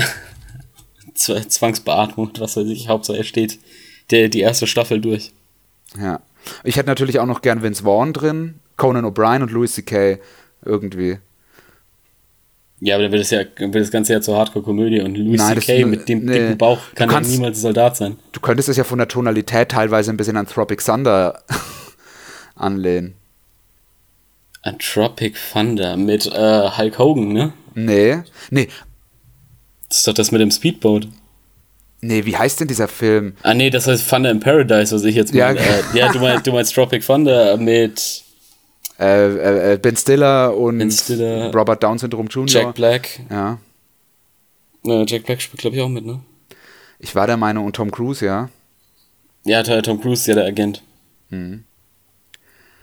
Ja, also wie gesagt, das waren so, ähm, so eine Idee und wie gesagt, ich würde es gern sehen. Ja. Aber halt mit einem neuen Twist am Ende, weil den kenne ich ja jetzt schon. Ja, das ist halt scheiße, dass du den jetzt gespoilert hast. Ja, sorry. Also alle, die die Serie noch sehen wollen, Äh, ja. Zurückspulen, was ihr Ja. oder vergesst, was ihr Reist gerade gehört habt von, von dieser rein fiktiven Serie, die wir uns gerade ausgedacht haben. Stimmt. Nee, aber finde ich sehr, sehr geil. Also wäre ich tatsächlich dabei, wenn sowas rauskommen würde, hätte ich sehr, hätte ich viel Bock drauf. Also es gab ja auch gerade was, was man in der Winterpause einfach zeigen könnte, weil Walking Dead geht ja auch immer September, Oktober sowas los. Dann zwischen, ja, ich glaube, Dezember und Februar oder so ist halt immer Pause. Mhm. Und gerade in der Zeit könnte man sowas, glaube ich, ziemlich ja. geil ausstrahlen. Du musst halt nur aufpassen mit den Anspielungen auf die Originalserie, dass du nicht so viel spoilerst dafür. Weißt schon, die sagen dann, okay, President Grimes, aber welcher könnte das denn sein, ja? Hm. Weil du darfst also nie sagen, genau wann das spielt, bis die Serie einen gewissen Punkt erreicht hat, bis die Mutterserie einen gewissen Punkt erreicht hat. Da musst du halt echt aufpassen. Ja, ja. Ja, wobei, äh, ja, ich meine, kannst du ja auch dadurch, dass die halt einfach, kannst ja so zeigen, dass die monatelang, jahrelang, was weiß ich, in diesem sich einfach durch diesen scheiß Dschungel gekämpft haben, immer auf, der, auf dem Weg irgendwie zur Küste oder wie auch immer zu kommen oder äh, versucht haben, Richtung Norden zu gehen, um wieder in die USA zurückzukehren. Ähm, das, das, kannst du ja ewig lang ziehen und auch in Südamerika ja. gibt es ja jetzt mehr äh, Szenarien oder mehr Geografie als nur Dschungel. Ja, dass du dann halt einfach darüber das Ganze verkaufst, ist halt, was weiß ich, Walking Dead zehn Jahre vergangen sind. So und so ja. waren die Jungs halt einfach zehn Jahre in diesem scheiß Dschungel und sind dadurch halt mega die Guerillakämpfer und was weiß ich geworden. Also ich fand auch so einen coolen kleinen Asiaten noch ganz geil. Ja, so ein Shortcut. Ja. ähm, ja, aber willst du dazu noch was ergänzen? Nee, ich bin soweit fertig. Okay. Nee, aber sonst muss ich sagen, hat mir sehr, sehr gut gefallen. Ne? Wäre ich tatsächlich dabei. Aber dann würde ich einfach mal mit meinem Platz 4 weitermachen. Und mhm. zwar würde ich gern einen Film über einen, ja, so einen richtigen Loser-Typen, der zum Killer wird sehen. Willst also du dein Leben verfilmen? Das wäre quasi Story of my life. Ja. Nee, äh, ich stell mir sowas vor, du, du hast so einen Kerl, ja, Ende 30, Anfang 40, halt so ein totaler Eigenbrötler, keine Freunde, keine sozialen Kontakte, der halt einfach so einen Drecksjob in irgendeinem amerikanischen Supermarkt übernehmen muss. Und der wird halt den ganzen Tag nur von seinen Kollegen gedisst und kommt abends nach Hause und die einzige Person, mit der er Kontakt hat, irgendwie seine Nachbarin, äh, beziehungsweise seine Vermieterin, die ihn dumm anmacht, wann er endlich seine, seine Rechnung bezahlt und du merkst dann so, er hat halt so überhaupt keine Einrichtung in der Wohnung, sondern sitzt einfach immer nur so ein Campingstuhl, schaut irgendwie alte Filme oder alte Serien, so ein Schwarz-Weiß noch und, und futtert immer nur so China-Futter aus diesen Pappboxen, die man ja so aus den Filmen kennt, so zum Mitnehmen. Füttert vielleicht noch seine Katze und lebt halt so totales beschissene Leben hat aber nur eine Person, die wirklich freundlich zu ihm ist und das ist ähm, eine etwas jüngere Kollegin eben aus diesem Supermarkt. Ähm, ja, weil er tut ihr einfach so ein bisschen leid und sie sagt dann immer so, ja, hey, keine Ahnung, nennen wir ihn halt Steve oder wie auch immer, hey Steve, wie geht's dir? Hey, schönen Feierabend, was weiß ich, so nach dem Motto. Ja, und er stellt sich halt immer so vor, oh, wie geil wäre das bitte mit ihr zusammen zu sein und was weiß ich. Eines Tages taucht aber irgendwie so ihr Freund oder Ex-Freund auf das ist halt so ein Steroid-Junkie, einfach so zwei Meter groß, 150 Kilo pure Muskelmasse und der macht ihr da so voll die Show und die beiden sind krass am Streiten. Ähm, ja, und äh, dann, dann versucht eben unsere Hauptfigur so dazwischen zu gehen und schmeißt den Kerl halt aus dem Laden raus. Sagt so, ja, hier, jetzt raus oder ich rufe die Bullen, du hast jetzt hier Hausverbot, komm nicht mehr rein. Der, der Kerl sagt dann auch so, okay, pass auf, verschwinde aber ich warte draußen auf dich und so, sobald du rauskommst, bringe ich dich halt einfach um. So, du kleiner Pisser gehst mir nicht auf den Sack, so nach dem Motto. Weißt du, so ein richtig aggressiver, so ein, ja, stereotypisch aggressiver Kerl einfach. So ein Gefährder halt einfach. Ja, also, das, das ist halt auch so eine Figur, bei der kann ich mir irgend so ein Ex-Wrestler oder was weiß ich einfach so mega gut vorstellen. Weil es ist so, ein, so, ein brutal, so eine brutale Kante. Ja, ähm, dann die Kollegin bedankt sich eben so, ja, aber eben, ah, danke, dass du das geregelt hast, bla bla ja, dann ist irgendwie so nachts dunkel, der, er schließt den Laden ab, weil irgendwie Schichtleiter ist oder sowas. Ähm, geht über den Parkplatz, so, ein riesengroßer Walmart-Parkplatz im Prinzip, wo nur ein Auto steht, aber plötzlich kommt aus dem Schatten halt wieder dieser andere Kerl und der schleift ihn mit und sie gehen dann an so einen Wald ran, der will auf ihn einprügeln. Unsere Hauptfigur finde, fällt halt hin und findet neben sich halt irgendwie einen Stein und schlägt dem Kerl damit halt einfach auf den Kopf. Der verreckt. Instant tot. So, jetzt ist die Situation, ja, er weiß ja nicht genau, was soll er damit machen, was soll er damit machen. Packt den also erstmal bei sich in den Kofferraum, fährt nach Hause, führt sein Leben weiter. Nächsten die Tage vergehen, so seine Kollegin, ah, oh, danke, ey, du hast mir da voll geholfen. Der Kerl meldet sich nicht mehr bei mir, er lässt mich endlich in Ruhe. Das hast du ja voll, voll cool gemacht. Und er kriegt halt einfach immer mehr Selbstbewusstsein. So, er fühlt sich halt total wohl plötzlich und denkt so, ja, boah, ich hab's ja doch irgendwie drauf und ich krieg dann doch die Kontakte und vielleicht komme ich doch mit ihr zusammen kommt wieder nach Hause, seine Nachbarin geht ihm total auf und sagt, ja, wann zahlen sie endlich ihre Miete, wann zahlen sie ihre Miete, bla bla bla. Bis er dann eben auch auf die, äh, bei, bei der er so in die Wohnung kommt, ja, passen Sie auf, hier habe ich die Miete und sticht die Alte halt einfach mit dem Küchenmesser oder sowas ab, weil sie ihm halt wieder irgendeinen so dummen Spruch drückt, kümmern sich mal um ihre Katze, die hat gestern schon wieder in den Hausflur gepisst oder was weiß ich. und der sticht die Alte halt einfach nur ab. ähm, dann nach einiger Zeit wird dann halt klar so, dass eben dieser Muskelprotz ist, der verschwunden ist, das bei seinen Freunden taucht er nicht auf und niemand hat eine Ahnung, wo der ist. Die Polizei wird eingeschaltet und dann will ich halt im Prinzip so, so ein kleines Katz-und-Maus-Spiel halt zwischen unserer Hauptfigur ja, der, der halt immer noch dieser krasse Trottel ist, aber der halt denkt, dadurch, dass er Leute umbringen können, sich all seine Probleme lösen. Und dann halt so ein Polizisten, der auf der Suche nach diesem Killer ist, der, der den Kleinen aber halt im Prinzip nie sonderlich äh, verdächtigt. So, ja, du bist halt hier irgendwie so dieser 40-jährige Loser-Typ, der in seinem Leben nichts geschafft hat. Äh, du, du bist ja keiner, der den umbringt. Aber irgendwann deutet sich dann halt weiter an, okay, weil die Nachbarin verschwindet und ja, keine Ahnung, so ein Zeuge taucht auf, der halt gesehen hat, wie die Hauptfigur eben bei der Nachbarin in die Wohnung rein ist, so nach dem Motto. Ähm, also es wäre tatsächlich so ein Film, ähm, auf den ich mich sehr, sehr freuen würde. Da, da weiß ich jetzt aber ehrlich gesagt auch gar nicht so genau, wen ich für die Hauptrolle hätte. Also könnte ich mir so einen, so einen Guy Pierce, wie er eben in Iron Man 3 am Anfang aussieht, so wirklich als dieser etwas trottelige, so ein krummer Rücken, sehr, sehr schmächtige Figur einfach ganz gut vorstellen. Mit so lichtem Haar, für schlechte Zähne, vielleicht, dass er sich einen dicken Bauch stehen lässt. So nach dem Motto. Ähm, ja, und als Regisseur, also ich glaube, sowas könnte halt ein David Fincher sehr, sehr geil inszenieren. Ja, Alter. Oder ähm, auch Darren Aronofsky, also der, das ist, glaube ich, auch so einer, dem ich das, das super zutrauen würde. Aber ich glaube, äh, gerade so ein Film von Fincher könnte sehr, sehr geil werden. Ah, ist auf alle Fälle eine echt coole Idee. Und. David Fincher könnte ich mir vorstellen, dass er das gut inszenieren könnte. Bei Darren Aronofsky, oh, da bin, das kommt mal drauf an, wie er in Form ist. Ne? Der hat zwar geile Filme, ja. aber der hat auch, boah, wie heißt denn dieser Film? The Fountain zum Beispiel. Fountain? Das ist mit, wo Hugh Jackman am Anfang in so einer, oder irgendwie, also keine Ahnung, das ist total weirder Dreck. Ja. Okay. Und auch den Noah von ihm fand ich jetzt nicht so geil. Ja, nur, äh, ja, gut, ich mag eh keine Sandalenfilme, von daher. Ja. Äh, Habe ich mir den sowieso nie angesehen. Ähm, ja, aber ich sag also, gerade Black Swan hat mir mega gut von ihm gefallen. Ähm, Requiem for a Dream hat er ja mhm. gemacht, der auch sehr, sehr geil war. Und ja, ähm, dann hört er schon wieder auf. Ja, The Wrestler eben mit. Hat, ist, der, ist der vom Darren Aronofsky? Ja. Ich habe gedacht, der ist vom Ding. Vom Danny Boyle. Vielleicht hat er das Drehbuch oder so geschrieben. nee, es, ich kann mich auch irgendwie verwechsel ich immer mal gern. Sekunde, ich such's mal eben raus. Ja. Ähm, ja, wie gesagt, David Fincher. Ich könnte mir als Hauptrolle, könnte ich mir da eventuell sogar auch Aaron Paul gut vorstellen. Mhm. Den hat er auch ein bisschen älter geschminkt und so und dann tatsächlich würde echt gut ja. passen. Der aus äh, Breaking Bad, José Rosa. José Rosa. Ja, gespielt hat. Jesse Pinkman.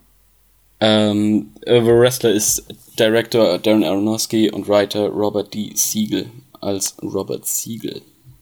Schön Ach, Robert, der Robert, der Siegel Robert. Der Robert ja. Siegel, das ist doch der, der auch immer den Songs für den Grand Prix schreibt. Ja, stimmt. Das war der Guido Siegel.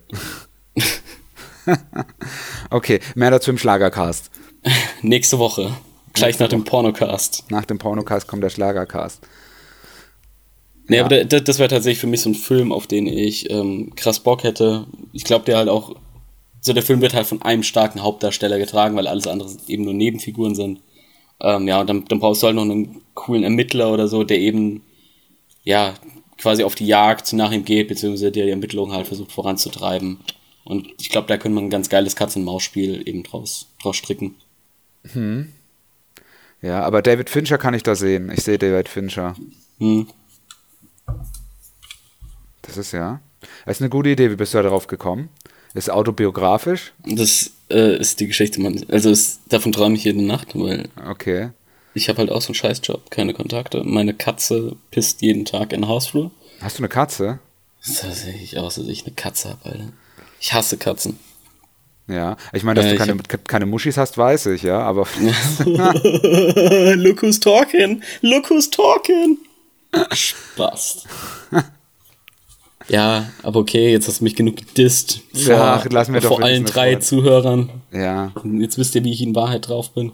Ja. Nee, aber äh, sowas würde ich mir einfach ganz geil vorstellen, weil normalerweise du hast halt immer sehr, sehr starke Hauptfiguren und ich fände es mal cool, wenn du halt einfach dieses Bild mal umdrehen würdest, dass du halt einen totalen Loser als Hauptfigur hast, der, der erst dann stark wird, indem er halt was Schlechtes macht. Und der halt auch, ja, einfach so eine unauffällige Figur ist, die, der, der, der es keiner zutraut, sowas zu machen. Und ja, coole Bilder. Ähm, da, dafür steht Fincher eben immer. Ja, und da, da, das wäre tatsächlich so ein Film, auf den, auf den ich wirklich Bock hätte. Und ja. Vielleicht kommt hier irgendwann sowas mal. Müssen wir mal wieder in die Zukunft reisen. Ja, das wäre angebracht. Gut, dann machen wir doch mal weiter mit unserer, mit meiner Nummer 3 dann sozusagen. Nummer 3. Meine Nummer 3 ist ein Science-Fiction-Film mal wieder, denn es ist sein Lieblingsgenre. Ja, nicht? Doch, doch. Also ich, ich mag Science Fiction sehr gerne. Ähm, ich weiß jetzt nicht, ob es wirklich mein Lieblingsgenre ist. Weil gerade wenn ich auf meine Liste blicke, was nachher bei mir noch dabei kommt, dann könnte man einen anderen Eindruck gewinnen. Aber grundsätzlich ist so, ich mag Science Fiction sehr, sehr gerne. Es gibt sehr viel, sehr gute Science Fiction. Es gibt aber auch sehr, sehr viel schlechtes Science Fiction. Das muss man dabei leider einfach sagen. Und nicht immer, sobald es ein Raumschiff geht, ist es ein geiler Sci-Fi-Film oder eine coole Sci-Fi-Serie. Aber grundsätzlich mag ich das Genre schon sehr, sehr gerne. Okay. Auf alle Fälle, mein Sci-Fi-Film heißt Alien vs. Nazis. Nein, Spaß. würde, ich, würde ich aber vielleicht trotzdem gern sehen, wenn er gut gemacht ist. Gibt's aber schon, wo mir das jetzt gerade einfällt. Und zwar, das ist so ein alter VHS-Klassiker. Der heißt Zone Troopers. Okay. Ja. Noch, noch nie gehört. Ja, also guck mal, ähm, wir schauen da doch mal schnell auf ähm, IMDB. Wie ist Von das? 85. Ja, den hatte ich damals, ich habe das Cover gesehen und äh, ich glaube, zweiter, äh, zweiter, muss ja Zweiter Weltkrieg sein, Mhm. wenn es Nazis gegen Aliens ist, ja. Und also ich hatte den eigentlich als gar nicht mal so schlecht in Erinnerung, muss ich sagen. Ja, vielleicht wenn ich jetzt das Cover sehe. Zone Troopers. Ja, also viele Bewertungen hat er nicht. 915 haben ihn bewertet und hat bei ihm die eine Durchschnittsbewertung von 5,5. Ich sehe es gerade. Ja, das Cover, ich hatte ein anderes Cover. Sehe ich jetzt gerade, ja. Ja, vielleicht ist es, ähm, ja, hat es immer eine andere Lokalisation oder so. Also, dass bei der IMDB das US-Cover ist, aber es in Deutschland oder in Europa eben ein anderes gab. Ja, ich muss mal gucken, vielleicht finde ich die VHS irgendwann nochmal. Okay. Dann brauchst du ja nur noch einen VHS-Rekorder, um das Ganze abzuspielen. Ja, die werden jetzt nicht mehr hergestellt. Ja, habe ich auch die Woche mitbekommen. Und trotz allem werden VHS-Kassetten irgendwie schon seit fünf Jahren oder sowas nicht mehr hergestellt. Ja, das ist halt so. Ich meine, aber ich kenne viele Leute, zum Beispiel mein Onkel, der hat, keine Ahnung, der hat 5000 VHS-Kassetten. Ja. Ja. Und sagte mal, das ist die Zukunft. Eure DVDs, Blu-Rays und dieses scheiß Streaming wird sich niemals durchsetzen. Das ist die Zukunft und jetzt zieh dein Lederkostüm an. Spaß. Und jetzt geht's wieder in den Keller, Kinder. Ja, nimm den Gagball in den Mund und geh mit in den Keller. Okay, also mein ist also wirklich ein Science-Fiction-Film, mein dritter Platz, aber von dem Großmeister Quentin Tarantino. Ja, ich will unbedingt, wir haben ja schon mal drüber gesprochen gehabt, ich will unbedingt einen Science-Fiction-Film von Quentin Tarantino sehen, Mm, weil er in dem Genre bis jetzt noch nicht aktiv war Ja. und ich einfach geil darauf bin zu sehen, was er aus einem Science-Fiction-Stoff macht. Also natürlich Originaldrehbuch wieder von Tarantino muss ja sein. Muss. Anders geht's bei ihm nicht. Ja, und ich würde mir halt auch wünschen, dass er halt so, so, so alte Sci-Fi-Koryphäen nochmal ausgräbt. Also ich hätte natürlich gern Mark Hamill zum Beispiel mit dabei oder Roger Moore, Kurt Russell oder vielleicht kriegt er sogar Clint Eastwood, Samuel L. Jackson wahrscheinlich sowieso. Ja. Ja, Samuel L. Jackson äh, muss dabei sein, also sonst wäre es kein richtiger Tarantino-Film. Mhm, der war bis jetzt, glaube ich, sogar fast bis auf Bastards. Bis auf Bastards war, glaube ich, immer dabei. Und ich glaube, in Death Proof war er auch nicht dabei. Okay. Ja, vielleicht im irgendwie XXL Masters Directors Limited Ja. Edition Super Special Cut kommt einmal, kommt einmal hin, um Motherfucker und Nigger zu sagen. Das waren Zitate. Das N-Wort Ja. war ein Zitat. Ach ja. euch wieder aufregt. So ist das wieder. Warum hast du dann gerade eine Clan-Uniform an? Ja, und ich hab doch, habt ihr doch nur an, damit ich bequem die rechte Hand heben kann. Ach so, okay. Das ist gut. Eine andere Antwort hätte ich auch nicht erwartet. Genau. Also wie gesagt, ähm, die Geschichte, ich würde es, also am liebsten hätte ich so ein bisschen so in Richtung Firefly, dass es halt irgendwie so Outlaws sind. Ja, also halt so gesetzlose Schmuggler. Die halt irgendwas von A nach B bringen müssen und dann halt irgendwie in Bedrängnis kommen. Dass vielleicht gerade auch so ein Krieg im Weltraum tobt und so und die dann zwischen die Fronten geraten und so. Und dass auch die Leute in so Spacebars abhängen und wie der das dann alles inszeniert und wie der das dann schreibt und so halt so. Also mich interessiert einfach mal, wie ein Quentin Tarantino sich einen Sci-Fi-Film, wie, wie der sich die Zukunft vorstellt. Ja. Ja, finde find ich geil. Also klingt, klingt so weit schon mal sehr, sehr cool. Also das, das wird mir schon fast reichen fürs Kinoticket. Ja, es ist so. Und dann kommt noch so ein geiler Trailer. Weißt du, wenn dann auch wieder so äh, Mucke dann so aus den, äh, von den 60ern bis zu den 90ern alles mit dabei ist. Mhm. Also da, da, da wirklich halt ähm, der Soundtrack so Guardians of the Galaxy mäßig. Ja, genau. Awesome Mixtape und so weiter. Ja, zu Tarantino wird's passen, könnte ich mir geil vorstellen. Du hast natürlich vollkommen recht, dass das ein Genre ist, an das er sich noch nicht dran gewagt hat. Ähm, aber traue ich ihm auf jeden Fall zu, weil die meisten seiner, seiner Stories kannst du ja vom Setting komplett her verlagern. Also gerade jetzt hier so ein bisschen Outlaw-mäßig, das ist ja nichts anderes als äh, Wilder Westen oder beziehungsweise Firefly war ja auch nichts anderes als Cowboys im Weltall. Im Prinzip daher, ja. Ja, also wenn man es ganz simpel runterbrechen will, natürlich ist es viel, viel komplexer und die Geschichte ist noch viel tiefgründiger, aber ja, du, du hast eben diese Outlaws, die, diese Schmuggler, die eben ja im Weltall ihr Business betreiben und da muss dann eben hier und da mal was geborgen werden oder da versucht man da was zu klauen ähm, und es eben woanders zu verkaufen. Ja. Also man, man hat da gar nicht diese große Ideologie dahinter und ja. Ja, ich, ich könnte mir das dann auch irgendwie so vorstellen, dass da vielleicht, keine Ahnung, also ich würde halt gern einfach, ich weiß, es ist klischee-mäßig und so, aber ich würde gerne Christoph Walz wieder mit Tarantino sehen. Weißt ja. du, weil die zwei sind halt einfach ein Dreamteam und dass der Christoph Waltz so eine Art Space-Hitler oder irgendwie sowas ist, keine Ahnung.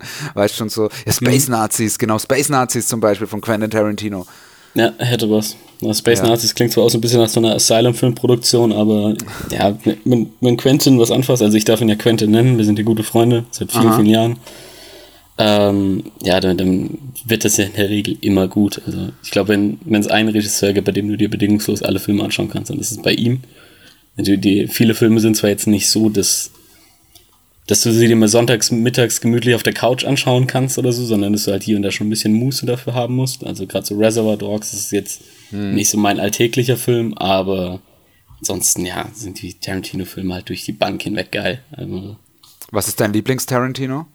Ah, ich liebe tatsächlich Inglourious Bastards. Also ja, die, ist. Die, die, die Standardantwort ist natürlich Pulp Fiction, aber ähm, mhm. Inglourious Bastards finde ich einfach so gut. Also, aber auf so vielen Ebenen einfach.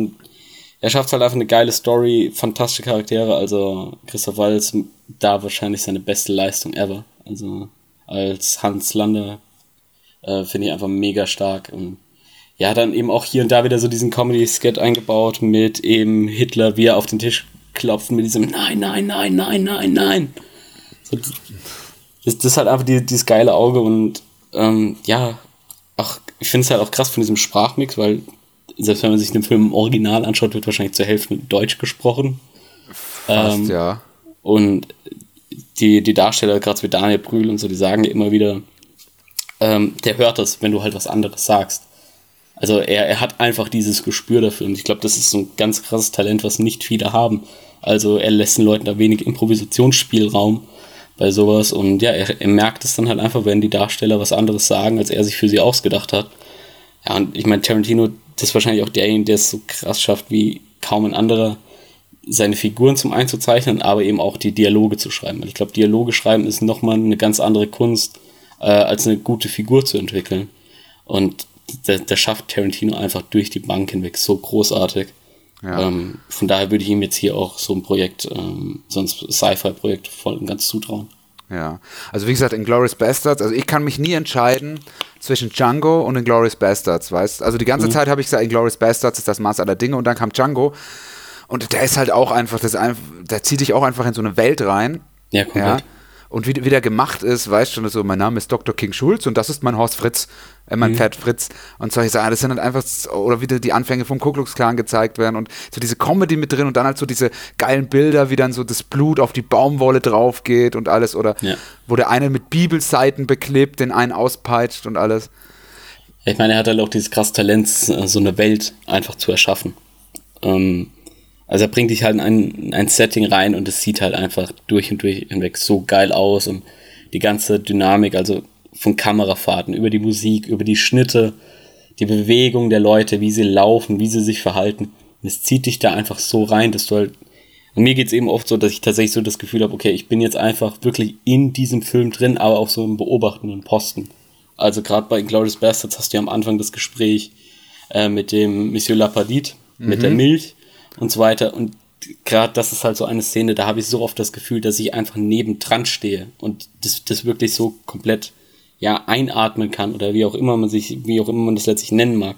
Aber er, er hat halt einfach dieses krasse Talent, so eine Welt aufzubauen und die, die so unglaublich gut darzustellen, dass da auch nichts fehlplatziert drin wirkt und so. Also er hat wirklich ein unglaubliches Auge für Details. Ja, man sagt ja immer, und da bin ich auch der Meinung, dass diese Anfang, so diese ersten 15 Minuten von den Glorious Bastards, wenn der Hans Lander bei Monsieur Lapadie in der Hütte sitzt, mhm. ähm, dass es mit so der beste Anfang der Filmgeschichte ist. Ja. Das wird, also wie, wie, der, wie, der, wie, der, wie der Film ist, also das ist wirklich, das sind einfach so diese 15 Minuten, da kommst du nicht weg. Da guckst du hin, obwohl es nur zwei Leute sind, die sich einfach unterhalten. Aber das ist so intensiv, da ist die, die Immersion so hoch, ja. Ja, ja ähm, also ja, ob jetzt wirklich die besten sind, so, das, das, weiß ich gar nicht. Da müsste ich jetzt tatsächlich mal länger drüber nachdenken. Ähm, aber gehört definitiv zum Besten, was man diesbezüglich äh, jemals gesehen hat. Hm. Äh, also da, da bin ich da schon bei dir. Ja, aber wie gesagt, Science Fiction gibt es jetzt vom Quentin erstmal nicht. Ähm, ich habe jetzt gerade auf IMDb gesehen. Sein nächstes Projekt angekündigt ist Kill Bill Nummer 3. Mhm. Ja, bin ich auch nicht böse drum, ehrlich gesagt. Nö. Ja, oh. ich meine, Kill Bill 3 ist jetzt auch schon ein paar Jahre länger in der Verlosung. Also, das, das hat sich angedeutet, dass das irgendwann kommen wird. Und ja, so bin ich halt dabei. So, wenn er jetzt sagt, ja, das ist halt sein nächster Film, so sage ich cool. Wenn er sagt, mein nächster Film ist irgendwie über Menschenhandel in Asien, sage ich, ja, mach halt. Also, der, der ist halt jemand, der hat bei mir so viele Vorschusslorbeeren, bei dem ist halt das Grundvertrauen irgendwie so hoch, dass ich halt einfach sage, ja, wenn der Kerl Bock auf ein Projekt hat, dann wird das halt einfach geil. Also da muss ich mir, da mache ich mir überhaupt keine Gedanken. Ja, aber wir werden wahrscheinlich noch drei Jahre warten. Also so 2018 sollte der nächste Tarantino kommen, meines Wissens. Also der lässt sich ja immer drei Jahre circa Zeit. Hm. Also 2018 kommt der nächste Tarantino. Ja, ich habe es gerade aufgerufen, Hateful Eight war jetzt 2015, davor äh, Django eben 2012. Ja. Inglourious Bastards 2009.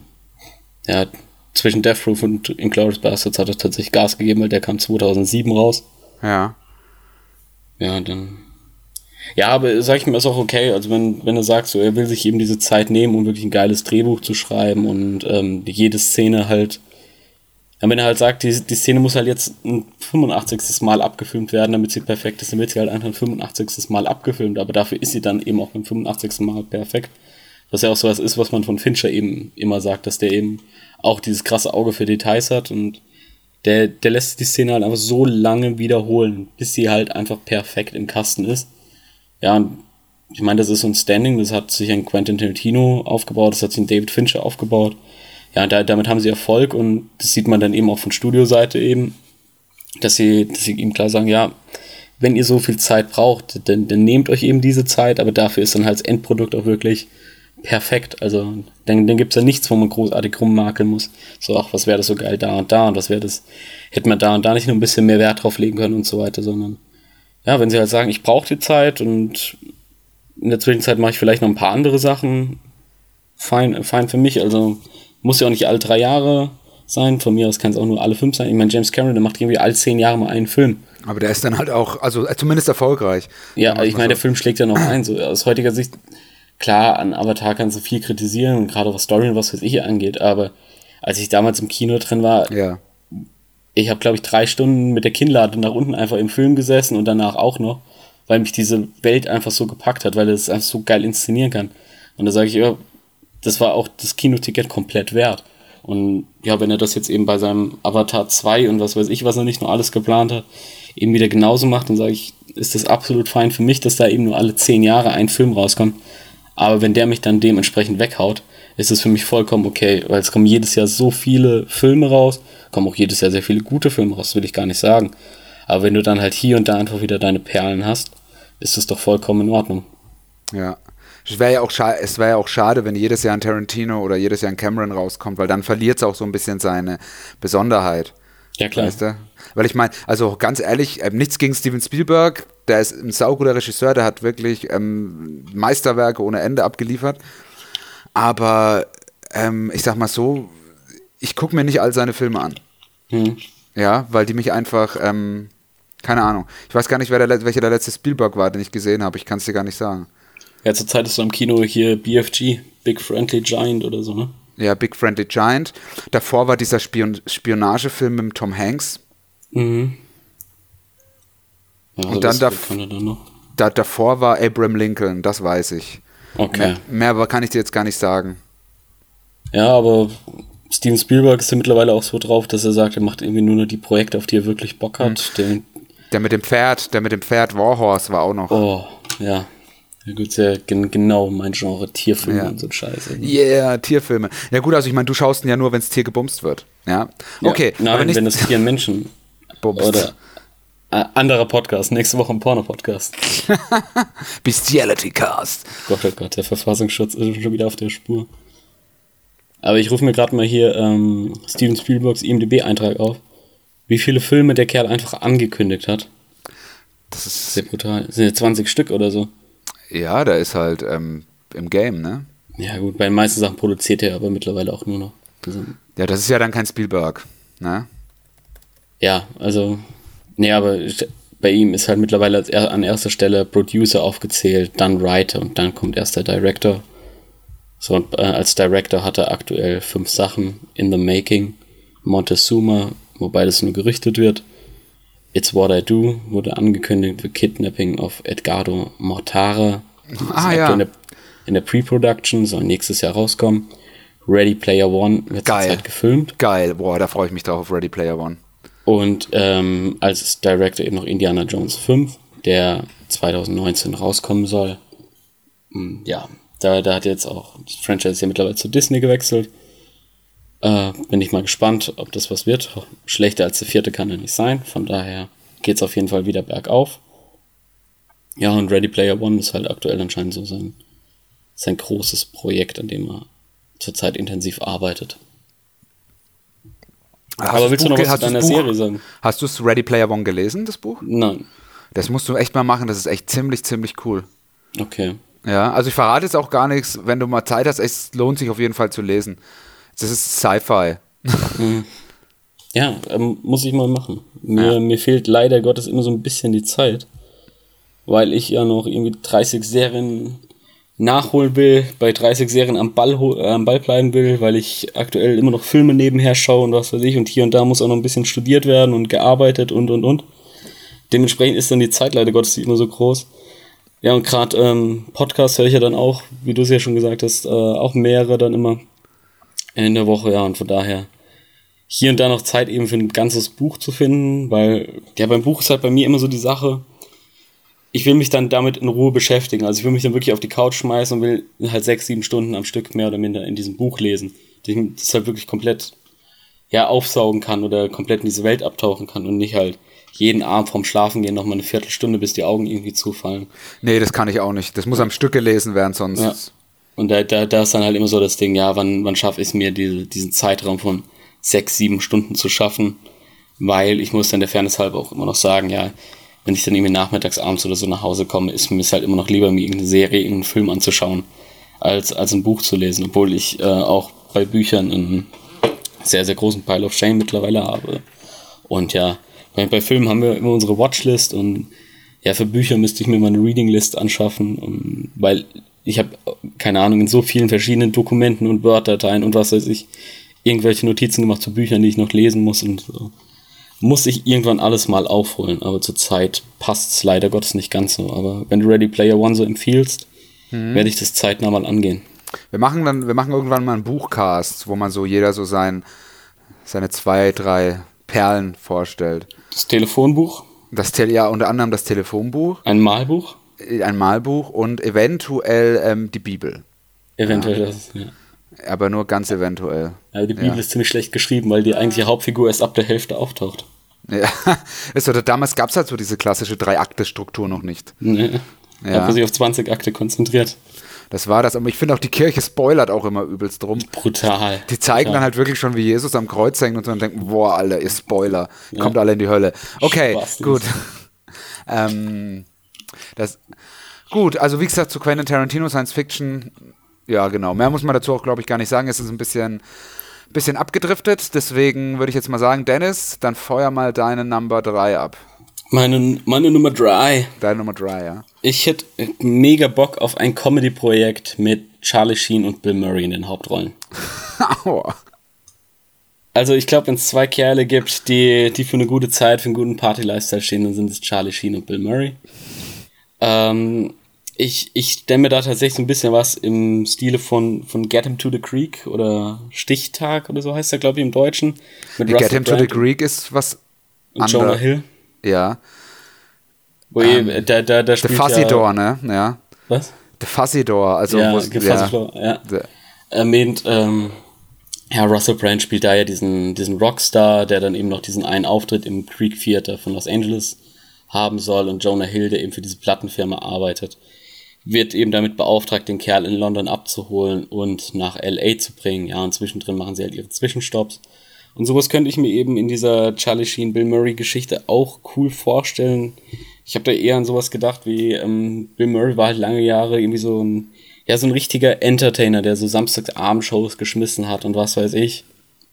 Aber halt, ähm, ja, wirklich auf Bühne, also keine, keine Late-Night-Talkshow oder so, sondern der bisschen Musik gemacht hat, paar Freunde, so, so Red Pack-mäßig im Prinzip, wie mit Sammy Davis Jr. und so weiter. Und Charlie Sheen, der halt so als sein Sohn quasi rangezüchtet wurde, dann hatten die beiden quasi eine Phase, in der sie gemeinsam aufgetreten sind, der erfahrene Vater und sein junger Sohn, der halt auch mega das Comedy-Talent ist, äh, ja, und einfach diese Entertainer-Fähigkeiten hat. Irgendwann hast du natürlich zwischen den beiden dann den Bruch gehabt, die beiden haben, die Wege haben sich letztlich getrennt. Charlie Sheen hat eben so alleine seinen Erfolg. Ja, Bill Murray hat seine Karriere so ein bisschen ausklingen lassen, macht halt heute das, was Bill Murray einfach so macht. Golfen gehen und Party machen. Und dann kriegt eben, äh, beziehungsweise dann kriegen die beiden eben dieses so mega lukratives Angebot, nochmal gemeinsam aufzutreten. So, und da würde ich es dann tatsächlich auch wirklich über so diese Schiene wie Get Him to the Creek machen, dass du halt eine externe Person von so einer Booking-Agentur meinetwegen hast, der die beiden einsammelt und sie dann keine Ahnung, nach New York, nach Las Vegas, wohin auch immer bringst, wo sie eben noch diesen einen krassen Auftritt haben sollen. Aber halt dann mit dem einen erst Party macht, dann nimmt er den anderen mit, dann stoßen sie auf die Party, gibt's wieder den Streit, dann hängt er nur mit dem anderen um und so weiter. Ähm, deswegen bräuchte, bräuchte man da eigentlich noch eine dritte coole Figur. Ähm, und da könnte ich mir Kevin Hart eigentlich ganz gut vorstellen. Ja. Ähm, der, der, der ja auch ein riesen Comedy-Talent ist, der mittlerweile auch äh, große Hollywood-Produktionen schon hat, beziehungsweise, ja, was heißt große Hollywood-Produktion bei, bei Komödien, aber ja, zurzeit Central Intelligence, glaube ich, mit The Rock.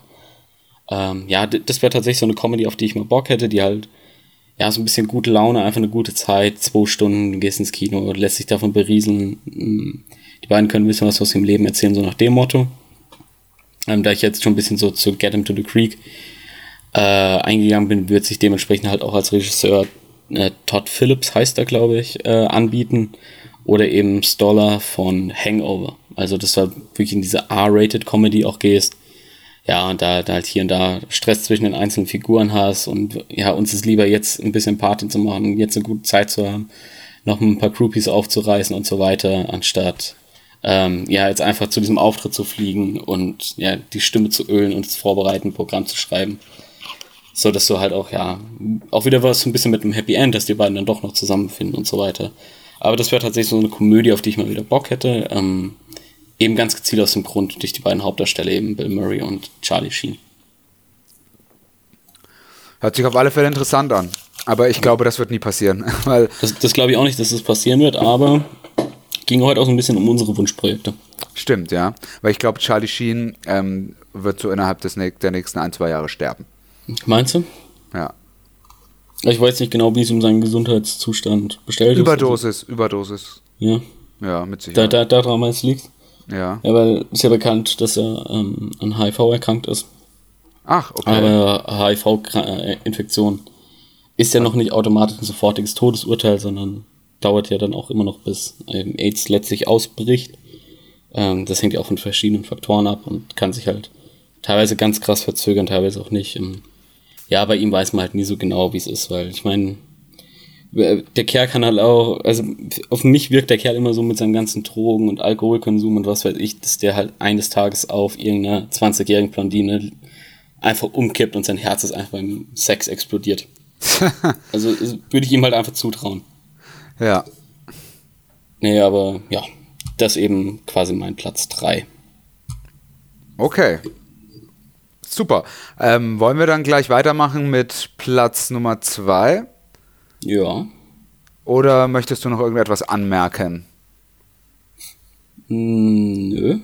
Okay. Das können wir gerne weitermachen. Oder möchtest du jetzt auf irgendwas hinaus? Habe ich, hab ich den Zaunfall nicht gesehen? Nein. Nein? Okay. Nein, ich, ich frage jetzt, frag jetzt wirklich nur, ob du. Ach so, nee, weil auf mich jetzt gerade so gewirkt, so. Oder möchtest du den Zuhörern noch was sagen? Zum Beispiel, dass sie uns auf iTunes immer mit 5 Sternen bewerten sollen und uns eine positive Rezension hinterlassen. Ja, oder, oder zum Beispiel. Sie uns alles hören können. Oder wie sie mit uns Kontakt aufnehmen können. Die können mich alle am Arsch lecken, Alter, ganz ehrlich. Ich bin doch kann kein man, Sozialtherapeut. Kann, kann man mit uns Kontakt? Also kann, haben wir einen Twitter-Account? Hat der Dennis und Matzes verrückte Reise durch die Zeit?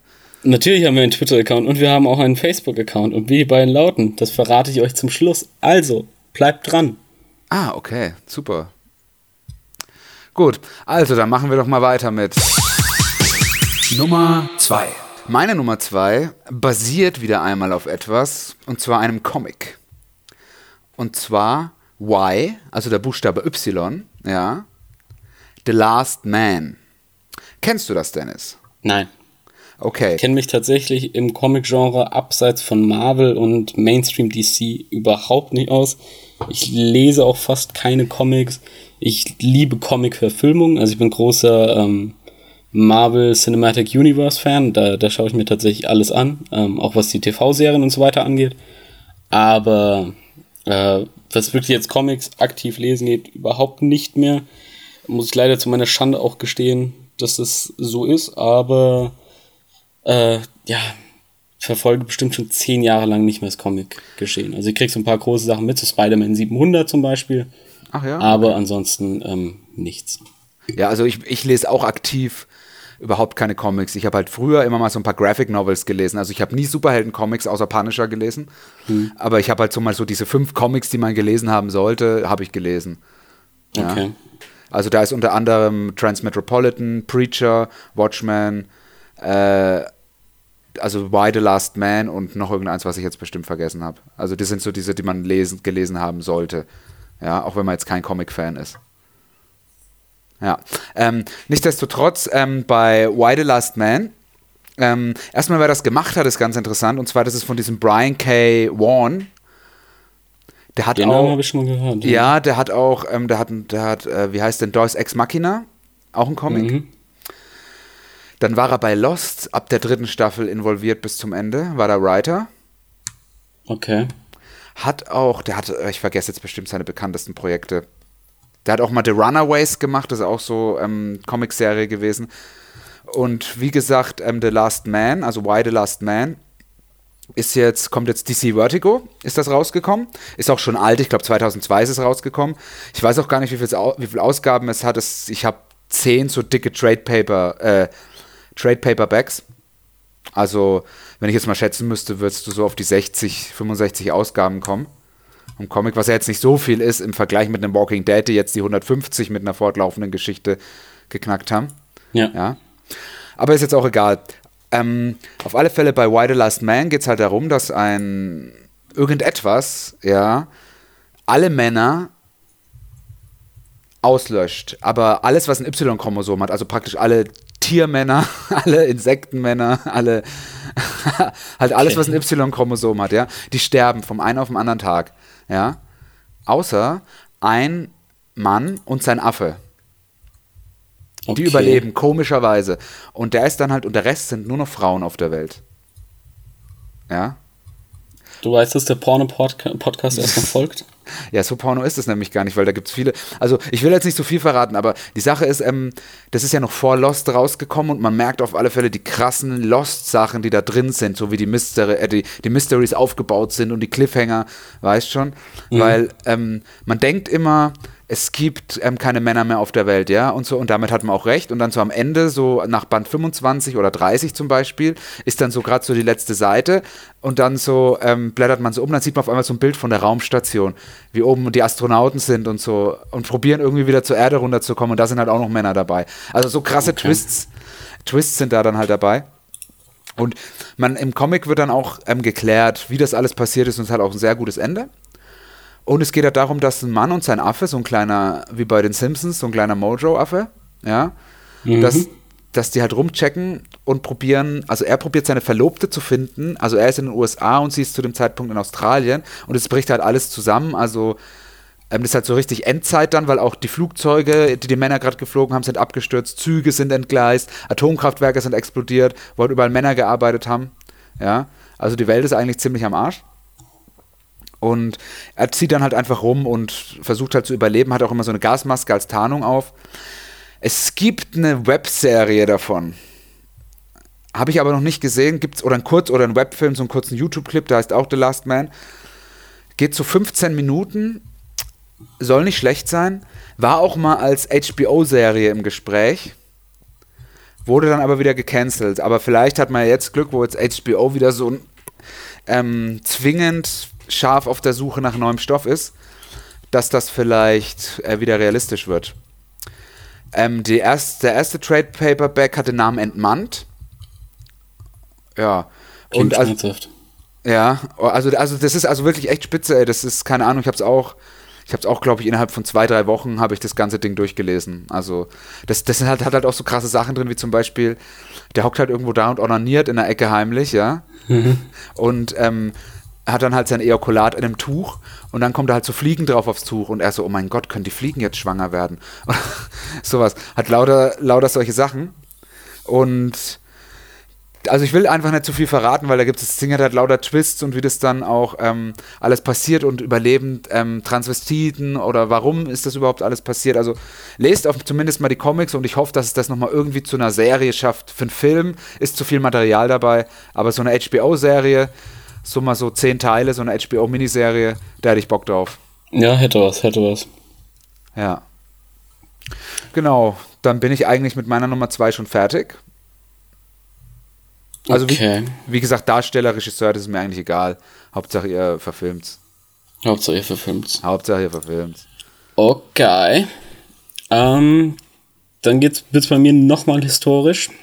Und zwar ja, ich weiß gar nicht, ob ich es als Film oder als Miniserie gern hätte, aber ein Projekt namens Vegas. Und zwar geht es dabei um die Gründung und den Aufbau der, der Wüstenmetropole Las Vegas.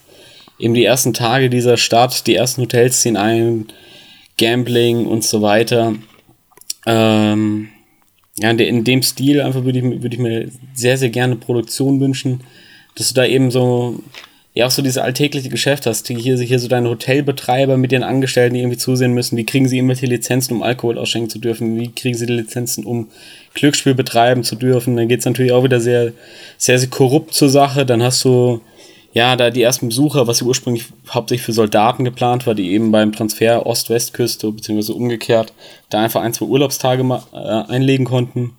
Dann kommt natürlich, wie jetzt heute anscheinend üblich in meinen Produktionen, äh, hält die Mafia eben Einzug, die dann eben aus dieser LA Gegend ja da, dann kommt und ja Vegas quasi für sich einnehmen will. Aber gerade so über den, den Aufbau und die Gründung dieser Stadt, äh, da, da würde ich mir so eine kleine, ja, fünf, sechsteilige Miniserie, im Prinzip so A60 Minuten, könnte ich mir dann sehr, sehr geil vorstellen. Ähm, ja, gerade mit so einem Hotelmagnaten, so einem großen, so einem großen Boss-Typ eben, mhm. eben, der, ja, der versucht eben seine Vision von dieser von dieser Fantasiestadt da eben aufzubauen. Und ja, ich dann so drüber nachgedacht habe, wer, wer könnte so ein, so ein Projekt denn letztlich inszenieren. Der, der, das ist mein erster Gedanke halt direkt an Martin Scorsese gegangen, weil der ja auch immer so, so ein Fable für so Historiengeschichten in etwa hat und gerade bei sowas dann auch ganz gut im Nacherzählen einfach ist. Ähm, deswegen könnte ich mir ihn als ja, Regisseur, aber eben auch im Fall von so einer ähm, Miniserie eben letztlich auch als Produzent und Showrunner ganz gut vorstellen. Hört sich interessant an auf jeden Fall. Aber das hört sich sogar so interessant an, dass ich glaube, sowas gibt schon, oder? Ich weiß es nicht. Hast du da mal recherchiert? Ähm, nö. Okay. Sehr ähm, gut. Also, ja, gut vorbereitet, wie immer. Sehr Ja, gut. also ich weiß, es, es gibt eine, eine Serie über Las Vegas, aber die spielt quasi in der, in der Gegenwart. Da geht's ähm, ja, aber quasi um das, um das Managen eines Hotels. Ähm, ja, was, was du dann halt so hast, Leute, die irgendwie beim, die, die an den Tischen betrügen wollen, dann, dann hast du halt irgendwie die Stars, die unterkommen wollen und so weiter. Ähm, ja, aber ansonsten weiß ich es jetzt ehrlich gesagt gar nicht so genau. Also wirklich über die, über die Gründungstage der Stadt. Ich, ich, hab, ich weiß nicht, also es kann jetzt auch sein, aber die Idee hört sich halt irgendwie so, so plausibel an. Wahrscheinlich bis jetzt die beste Idee, ja. Hier in dieser Liste, dass ich mir denke, warum gibt es diese Serie nicht? Weil das wird echt gut passen. Da kannst du echt eine coole, wenn du sie auf eine Folgenanzahl gleich begrenzt, weil das kann sich halt auch ziehen. Ja, weißt klar. du, also wenn du da so eine richtige, weil keine Ahnung, wenn das jetzt bei Stars Network oder irgendwie sowas ist, äh, keine Kohle und äh, Haupt 24 Folgen in der Season, ja, dann kann das natürlich auch scheiße, aber wenn du wirklich 10 oder 6 qualitativ hochwertige Folgen hast, Ja, also gerade so, also meiner Meinung nach müsste halt einfach was Kleineres sein, weil man sich eben wirklich an der historischen Vorlage bei sowas eben stärker orientieren sollte. Natürlich brauchst du trotz allem immer eine starke Hauptfigur, um irgendeine Produktion eben zu tragen. Das ohne geht's halt einfach nicht. Äh, ja, aber ansonsten halt wirklich schon klar an, an der historischen Vorlage, wie die Stadt entstanden ist, wie es da losging und so weiter und so fort. Da, da, da hätte ich, da hätte ich Bock drauf. Nee, ich hätte da auch Bock drauf, ja. Ansonsten sehe ich jetzt hier gerade in der IMDb nichts dergleichen. Falls wir nochmal recherchieren, dann können wir es ja nochmal nachreichen in, Ja, oder wir lassen es einfach und lassen die Leute selbst recherchieren. oder so, ja. Boah, wie interaktiv von dir, eine Call to Action. Ja. Wow. Yeah. Ziemlich, ziemlich gut. Ja, aber wie gesagt, ich kann mir das vorstellen, so Scorsese, ja, dann, besonders wenn du dann so, wenn du so zehn Folgen hast, dann kriegst, kannst du bestimmt auch ein paar Hollywood-Stars mal dafür rumkriegen, weißt schon? Also zum Beispiel, wenn ich mir da gut vorstellen könnte, wäre zum Beispiel Matthew McConaughey, ja, Ja, Zum- klar, passt. Jetzt, so was halt bei Scorsese auch immer ist, äh, hier Robert De Niro, der, der sich für so, ein, für so eine Produktion natürlich komplett anbieten würde. So als dieser alte, ja, Tourismus-Hotelmagnat, der da eben seine Stadt aufbauen will. Ja, also ich glaube halt mit so einer Produktion ist, meiner Meinung nach wird es tatsächlich sehr, sehr gut zu HBO einfach passen. Und die, bei sowas würden die halt auch Geld in die Hand nehmen. Ja. Stimmt. Die Sache ist, weil wenn du weil wenn, wenn ich mir es jetzt so bei AMC vorstelle, dann denke ich, das wird dann wieder so ein Hell on Wheels. Mhm. Weißt du? Was ja auch nicht so das Gelbe vom Ei ist. Ja, und äh, AMC, so ein geiler Sender, das halt auch in den letzten Jahren geworden ist, sobald er halt irgendwas ein bisschen Erfolg hat, ähm, wird es halt auch alles krampfhaft verlängert. Und das ist, glaube ich, jetzt hier in diesem Vegas-Ding gar nicht so nötig. Also bräuchte man eigentlich nicht. Sondern, dass du halt wirklich einfach deinen abgeschlossenen Handlungsbogen von sechs bis zehn Folgen, wie viel letztlich auch immer es sein mögen, da hast und dann ist halt auch gut. So, und dann lässt du das Projekt eben auch ruhen. Ist vollkommen egal, ob das 60 Milliarden Menschen gesehen haben oder nicht. Sondern einfach nur das ist dein Handlungsbogen und dann ist fertig. Ja, weil ich meine, wenn das so ein kompaktes Paket ist, dann kannst du das auch leicht verkaufen, weißt du? Weil wenn du da jetzt so 100 Folgen einfach vercheckst, der gut an, Ja. ich meine, kommt drauf an, an wen du es verkaufst, weil ich meine, RTL findet's geil, okay, wir kaufen jetzt 100 Folgen im Paket Highlander, ja, die Serie, haben dann 100 Folgen. Und dann wissen wir halt, was wir das nächste halbe Jahr oder das nächste Jahr ausstrahlen können an einem bestimmten Sendeplatz in der Nacht. Ja, Ja, Das- klar, ähm, da, da, da, da hast du halt einfach andere Mechanismen. Aber ich glaube, für eine Miniserie so, da bietet sich das an. bin ich voll dabei. Finde ich persönlich bis jetzt die beste Idee. Das finde ich sehr nett von dir. Ja, da hätte ich echt Bock drauf. Okay, hast du noch was zu deiner Nummer zwei? Zu meiner Nummer zwei habe ich da nichts mehr. Dann würde ich sagen, können wir zur jeweiligen Nummer eins übergehen. Nummer 1. Ähm, also das Ganze heißt The Root, die Wurzel. Ja. Und also ich habe jetzt halt mal, also ich habe leider das Drehbuch nicht mehr, weil mein Rechner mal abgekackt ist vor zwei, drei Jahren. Und da war leider das Drehbuch mit dabei. Ich habe jetzt nochmal so aus dem Kopf rausgeschrieben, was ich jetzt noch weiß. Und habe es jetzt auf dieses Jahr halt gemünzt. Ja. Okay, also das Ganze, das spielt im Jahr 2016. Da wird eine Wurzel gefunden, ja, die den Alterungsprozess komplett stoppen kann. Ja? Also die Wurzel, die nimmst du ein und du hast auf zu altern einfach. Ja? Die können auch Krankheiten nichts mehr anhaben oder so. Du kannst halt praktisch nur sterben, wenn du ähm, beim Autounfall drauf gehst, also halt durch äh, physische Einflüsse. Sprich, du wirst erstochen, erschossen, bla bla bla. Ja, aber du kannst keinen Krebs kriegen, keine Schlaganfälle, HIV macht dir auch nichts. Und das Ganze, also da wird diese Wurzel äh, erfund, äh, gefunden. Und der Film oder auch die Serie spielt dann im Jahr 2450, ja, also mehr als 400 Jahre nachdem diese Wurzel entdeckt worden ist, ja. Die Menschheit hat sich halt auch krass verändert. Es gibt nur noch so Science-Fiction-standardmäßig halt nur noch so fünf, sechs große Städte auf der Welt wo die Leute dann drin leben und es herrscht im Prinzip eigentlich Frieden. Also so die verschiedenen Nationen haben eigentlich keine Konflikte mehr miteinander. Die Menschen sind viel bewusster geworden, also die halten sich halt auch fit und so und bilden sich auch weiter, mehr als heute. Und die Hauptfiguren von diesem, von diesem Film oder von dieser Serie sind, sie heißt, das ist eine Art, das ist eine Polizei, die heißen Befrieder. Ja. Hm. Und ja die Aufgabe von diesen Befriedern ist, dass die jede Person, die über 90 Jahre alt ist, in eine sogenannte Befriedungsanstalt bringen müssen. Ja. Und in dieser Befriedungsanstalt wirst du dann praktisch human umgebracht. Ja. Also die suchen praktisch alle Leute, die über 90 Jahre alt sind und die werden dann da umgebracht. Natürlich passt es manchen Leuten nicht. Und Leute, die dann illegal über 90 sind, werden dann Routers genannt. Ja. Und diese Routers finden das natürlich nicht so geil, wenn sie alle umgebracht werden sollen und formen unter anderem Banden und solche Sachen, also richtig organisiert. Und mhm. diese Routers leben aber hauptsächlich außerhalb von diesen sechs oder äh, fünf oder sechs großen Städten. Und wie kann man das am besten sagen? Ähm, verüben aber so, verüben halt ab und zu noch Anschläge in den Städten und sind auch in den Städten unterwegs, um halt Besorgungen zu machen und solche Sachen. Also gehen auch immer mal undercover in die Städte, dann halt mit gefälschten Papieren und so und verüben Anschläge, rauben Banken aus und solche Sachen oder klauen Lebensmittel, dass die halt außerhalb überleben können, ja. Sind halt also gut organisiert. Ähm, zum Beispiel irgendein Boss von denen ist 200 Jahre alt, aber weil er die Wurzel schon damals mit 12 Jahren genommen hat, sieht er halt aus wie ein Zwölfjähriger. Mhm. Ja. Und die Wurzel darf eigentlich erst im Alter vom 21 genommen werden. Ja. Und also der redet und verhält sich wie ein erwachsener Mann. Der ist halt, der ist halt sehr weise, weil er halt schon so lang ist, kann er halt auch ziemlich viel und hat halt echt auch schon wirklich fast alles gesehen, was auf der Welt ist und weiß halt viel aus alten Zeiten. Ja.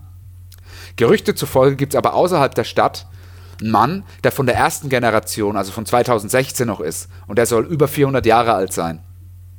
Der hat halt die absolute Weisheit erlangt, und soll halt angeblich der Kopf von diesen Router-Banden sein. Ähm, und der lebt angeblich in einer No-Gravity-Zone. No-Gravity-Zones sind Zonen, wo durch ein fehlgeschlagenes Experiment die Gravitation verringert wurde. Ja? Und dort leben auch angeblich sogenannte Floater. Also das sind dann Menschen, die keinen Zugriff auf die Wurzel haben, aber sich seit ein paar Generationen weiterentwickelt haben. Das heißt, die haben zum Beispiel dann um diese, der Körper äh, kompensiert dann sozusagen die, ähm, diese fehlende Gravitation, dass zum Beispiel, dass sich bei den Hautsäcke gebildet haben am Körper, die sie dann mit Wasser oder Steinen füllen können, dass sie dann am Boden bleiben. Und ansonsten haben die dann halt auch irgendwie so andere Hautpartien oder Körperteile bekommen, dass sie dann halt auch navigieren können, wenn die dann in der Schwerelosigkeit sind. Aber die Leute in der Stadt tun es so ein bisschen als Legenden ab und sagen, diese Floaters gibt's halt nicht. Ja, weil keiner eigentlich aus den Städten rausgeht, weil die in den Städten alles haben und außen, außen halt auch nicht viel zu sehen ist. Ja, weil durch irgendwelche Kriege damals oder so halt viel verwüstet wurde, viel kaputt gemacht wurde. Und im Prinzip geht es halt darum, dass so ein paar von diesen Befriedern äh, wollen, soll, werden halt losgeschickt aus irgendeinem Grund, um diesen angeblich 400 Jahre alten Kopf von der Bande zu finden. Und machen sich dann halt raus aus der Stadt. Ja. Das okay. war's. Klingt, klingt geil.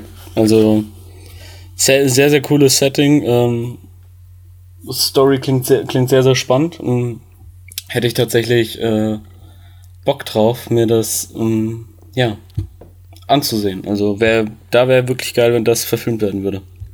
Fände ich sehr, sehr nice. Coole Idee. Wenn es halt, also so, so eine Art Serie, weißt schon, also das kann man, das kann man sogar so auf so vier, fünf Staffeln, wenn man es richtig macht, aufpushen. Also das Skript, was ich damals eingereicht hatte, äh, Gott, das, das, war, das war ein Film auf alle Fälle, das waren so 90 Minuten ungefähr. Da, also das ging halt da auch wirklich Schlag auf Schlag. Ja. Mhm. Aber das war halt auch ziemlich, also es war halt auch teilweise ziemlich lustig und alles, aber ich hab's leider nicht mehr, das nervt mich übelst. Schade, schade. Ja.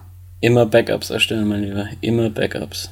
Ja, ich weiß. Danach habe ich auch bis jetzt immer Backups gemacht, aber ich habe danach nie wieder ein richtiges Drehbuch geschrieben. Schade, schade. Nee, aber fände ich, fänd ich geil. Also, wie, wie würdest du es nennen? Was war dein Titel? Also, ich hatte ursprünglich mal, ähm, weil es gibt ja diesen Methusalem, ne? Ja. Dieser, dieser, der so alt geworden sein soll. Und ich wollte es eigentlich ursprünglich Methusalem nennen, aber ähm, dann habe ich mir gedacht, nenne ich es doch lieber Routers, weil Methusalem mhm. ist mir dann doch ein bisschen zu religiös angehaucht. Ja, ja, stimmt, stimmt. Ja, aber ansonsten hat das was. Äh, kann ich mir sehr gut vorstellen. Ja, da kannst du halt auch, gerade so mit diesem Ding, da kannst du halt auch echt machen, dass dann zum Beispiel ein Säugling dann schon so, so ein Baby, so ein Neugeborenes die Wurzel genommen hat, weiß schon, aber dann trotzdem halt schon sprechen kann, was sich das Hirn ja weiterentwickelt. Ja. Ja. Und dann, was weiß ich, da kannst du halt die absurdesten Sachen machen. Ja, dass du dann Säuglinge undercover irgendwo reinschickst. Oder irgend so ein Bulle. Irgend so ein Bulle ist halt dann undercover ein Säugling oder irgend so ein Scheiß. weißt schon, undercover Säugling. Ja, äh, nee, aber fände ich, fänd ich geil. Also muss ich ehrlich sagen. Da, da hätte ich Bock drauf. Ja. Genau, also mehr habe ich dazu jetzt auch gar nicht, weil ich habe jetzt nur noch mal so rausgeschrieben, was ich jetzt noch im Gedächtnis hatte. Ja, aber für so einen Pitch reicht es auf jeden Fall. Also da, ich kann mir wirklich gut was drunter vorstellen und ja, das fände ich sehr, sehr spannend. Äh, geile Idee. Okay. Ja, dann lass doch mal hören. Ja, oder was? Erzähl. Nee, ich wollte fragen, soll ich jetzt meinen Platz 1 vorstellen? Genau, ja, wollte ich gerade sagen. Dann hau mal deine eins raus. Mein, meine letztgenannte Produktion auf dieser spannenden, jeweils Top 5 oder 10 Serien, 10 Projekte Liste, wie auch immer man es letztlich nennen mag. 10 Wunschprojekte. 10 Wunschprojekte von Dennis und Matze. Ja. Die zwei Buben denken sich was aus und stellen euch das vor. Nee, ähm, also, quasi was bei mir jetzt noch offen bleibt. Ein äh, ein Kriegsfilm im Zweiten Weltkrieg. Und zwar hast du einen US-Soldaten, der quasi mit seiner Einheit im Fallschirm über dem von Deutschen besetzten Frankreich abspringt, wo sie eben eine Mission verfolgen müssen. Keine Ahnung, irgendwas lahmlegen, äh, Werk einnehmen, whatever. Spielt quasi keine Rolle. Denn die Deutschen kriegen das mit, machen diese US-Einheit ausfindig und bringen quasi alle um. Ein amerikanischer Soldat wird dabei aber nur verletzt und kann letztlich sogar fliehen. So, jetzt ist er aber alleine auf sich gestellt, hat keinen Kontakt mehr zu, zu seinen anderen Soldaten, zum, zum Militär und muss sich jetzt alleine durch dieses von Deutschen besetzte Frankreich durchkämpfen, beziehungsweise versuchen sich zu verstecken vor den Nazis. Ja, um irgendwie zu überleben, um irgendwie zu seiner, ja, um irgendwie zum Militär wiederzukommen, wie auch immer. Dabei ähm, findet er dann letztlich Unterschlupf auf so einem, ja, ich, für mich war es jetzt so, als ich mir überlegt habe, auf einem Bauernhof. Ähm, bei, einer, bei einer französischen Familie, die ihn halt so ein bisschen pflegt, weil er hat eine, eine Schusswunde. Ja, und dann, wie, wie das halt so ist, das entzündet sich dann ja auch, du kriegst Fieber und so weiter. So, die, die pflegen ihn dann. Ähm, ja, und er ist dann eben da und fängt an, sich in die Tochter de, die, dieses Bauernhofs oder die Tochter des Bauern letztlich zu verlieben äh, und beginnt dann eben so mit sich selbst zu ringen, ja, was, was soll er denn jetzt machen? Ähm, soll er trotzdem auf eigene Faust versuchen, zum Militär zu kommen, weil mit denen kann er da nicht hinfahren, dann finden die Nazis ihn. Äh, soll, soll er überhaupt zum Militär zurückkehren? Ähm, oder soll er jetzt einfach desertieren und da auf dem Bauernhof eben mit der Tochter gemeinsam leben, ein neues Leben beginnen? Was ist dann aber mit den anderen so? Er ist es seinen Kameraden ja letztlich schuldig, ähm, denen die Ehre zu erweisen. Ähm, man weiß, der, das Militär selbst weiß nicht, was mit ihm ist, weil der Kontakt eben zu dieser Einheit abgerissen ist. So ist er jetzt tot. Was ist mit seiner Familie, seinen Freunden zu Hause? Sollen die ihn dann einfach für tot halten? Sollen die die Meldung bekommen, ja, ihr Freund, ihr Sohn, ihr was auch immer, äh, ist im Krieg gefallen und soll er dann einfach zwei Jahre später wieder auftauchen, wobei er dann halt immer noch dieses Kriegsflüchtlingsding hat. Ähm, beziehungsweise Deserteure ist ja in den USA nochmal ein ganz anderes Thema als ähm, beim europäischen oder beim deutschen Militär.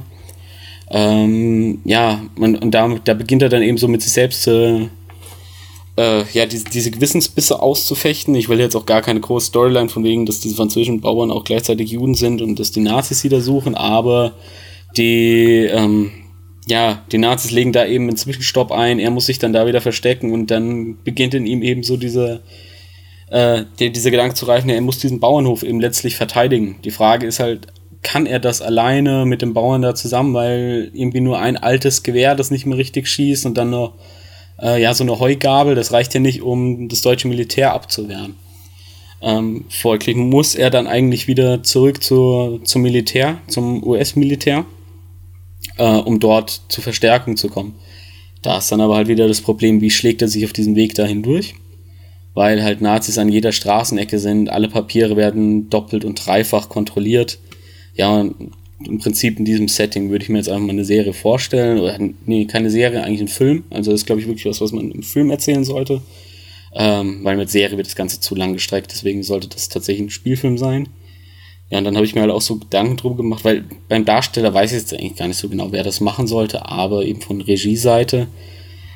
Ähm, Christopher, äh, Christopher Nolan war da so mein erster Gedanke, der, dem ich sowas zutrauen würde der das, glaube ich, sehr, sehr geil inszenieren könnte. Der arbeitet aber aktuell schon an einem ähnlichen Projekt, das heißt, glaube ich, Dünkirk oder in Deutsch wird es wahrscheinlich Dünkirchen heißen. Das ist ja eine Stadt in Luxemburg, die von, von Nazis eingenommen wird. Worum es jetzt genau in dem, in dem Film bei ihm dann geht, weiß ich gar nicht genau. Ja, mein zweiter Gedanke war dann eigentlich Steven Spielberg, weil ähm, Saving Private Ryan natürlich ein wahnsinnig ikonischer, sehr, sehr guter Film ist und ich ihm diese, ja, diese Brutalität einfach des Krieges immer noch zutraue. Also wenn es jemanden gibt, der halt wirklich so, so ein Piece drehen kann, dann glaube ich, hat er das immer noch drauf.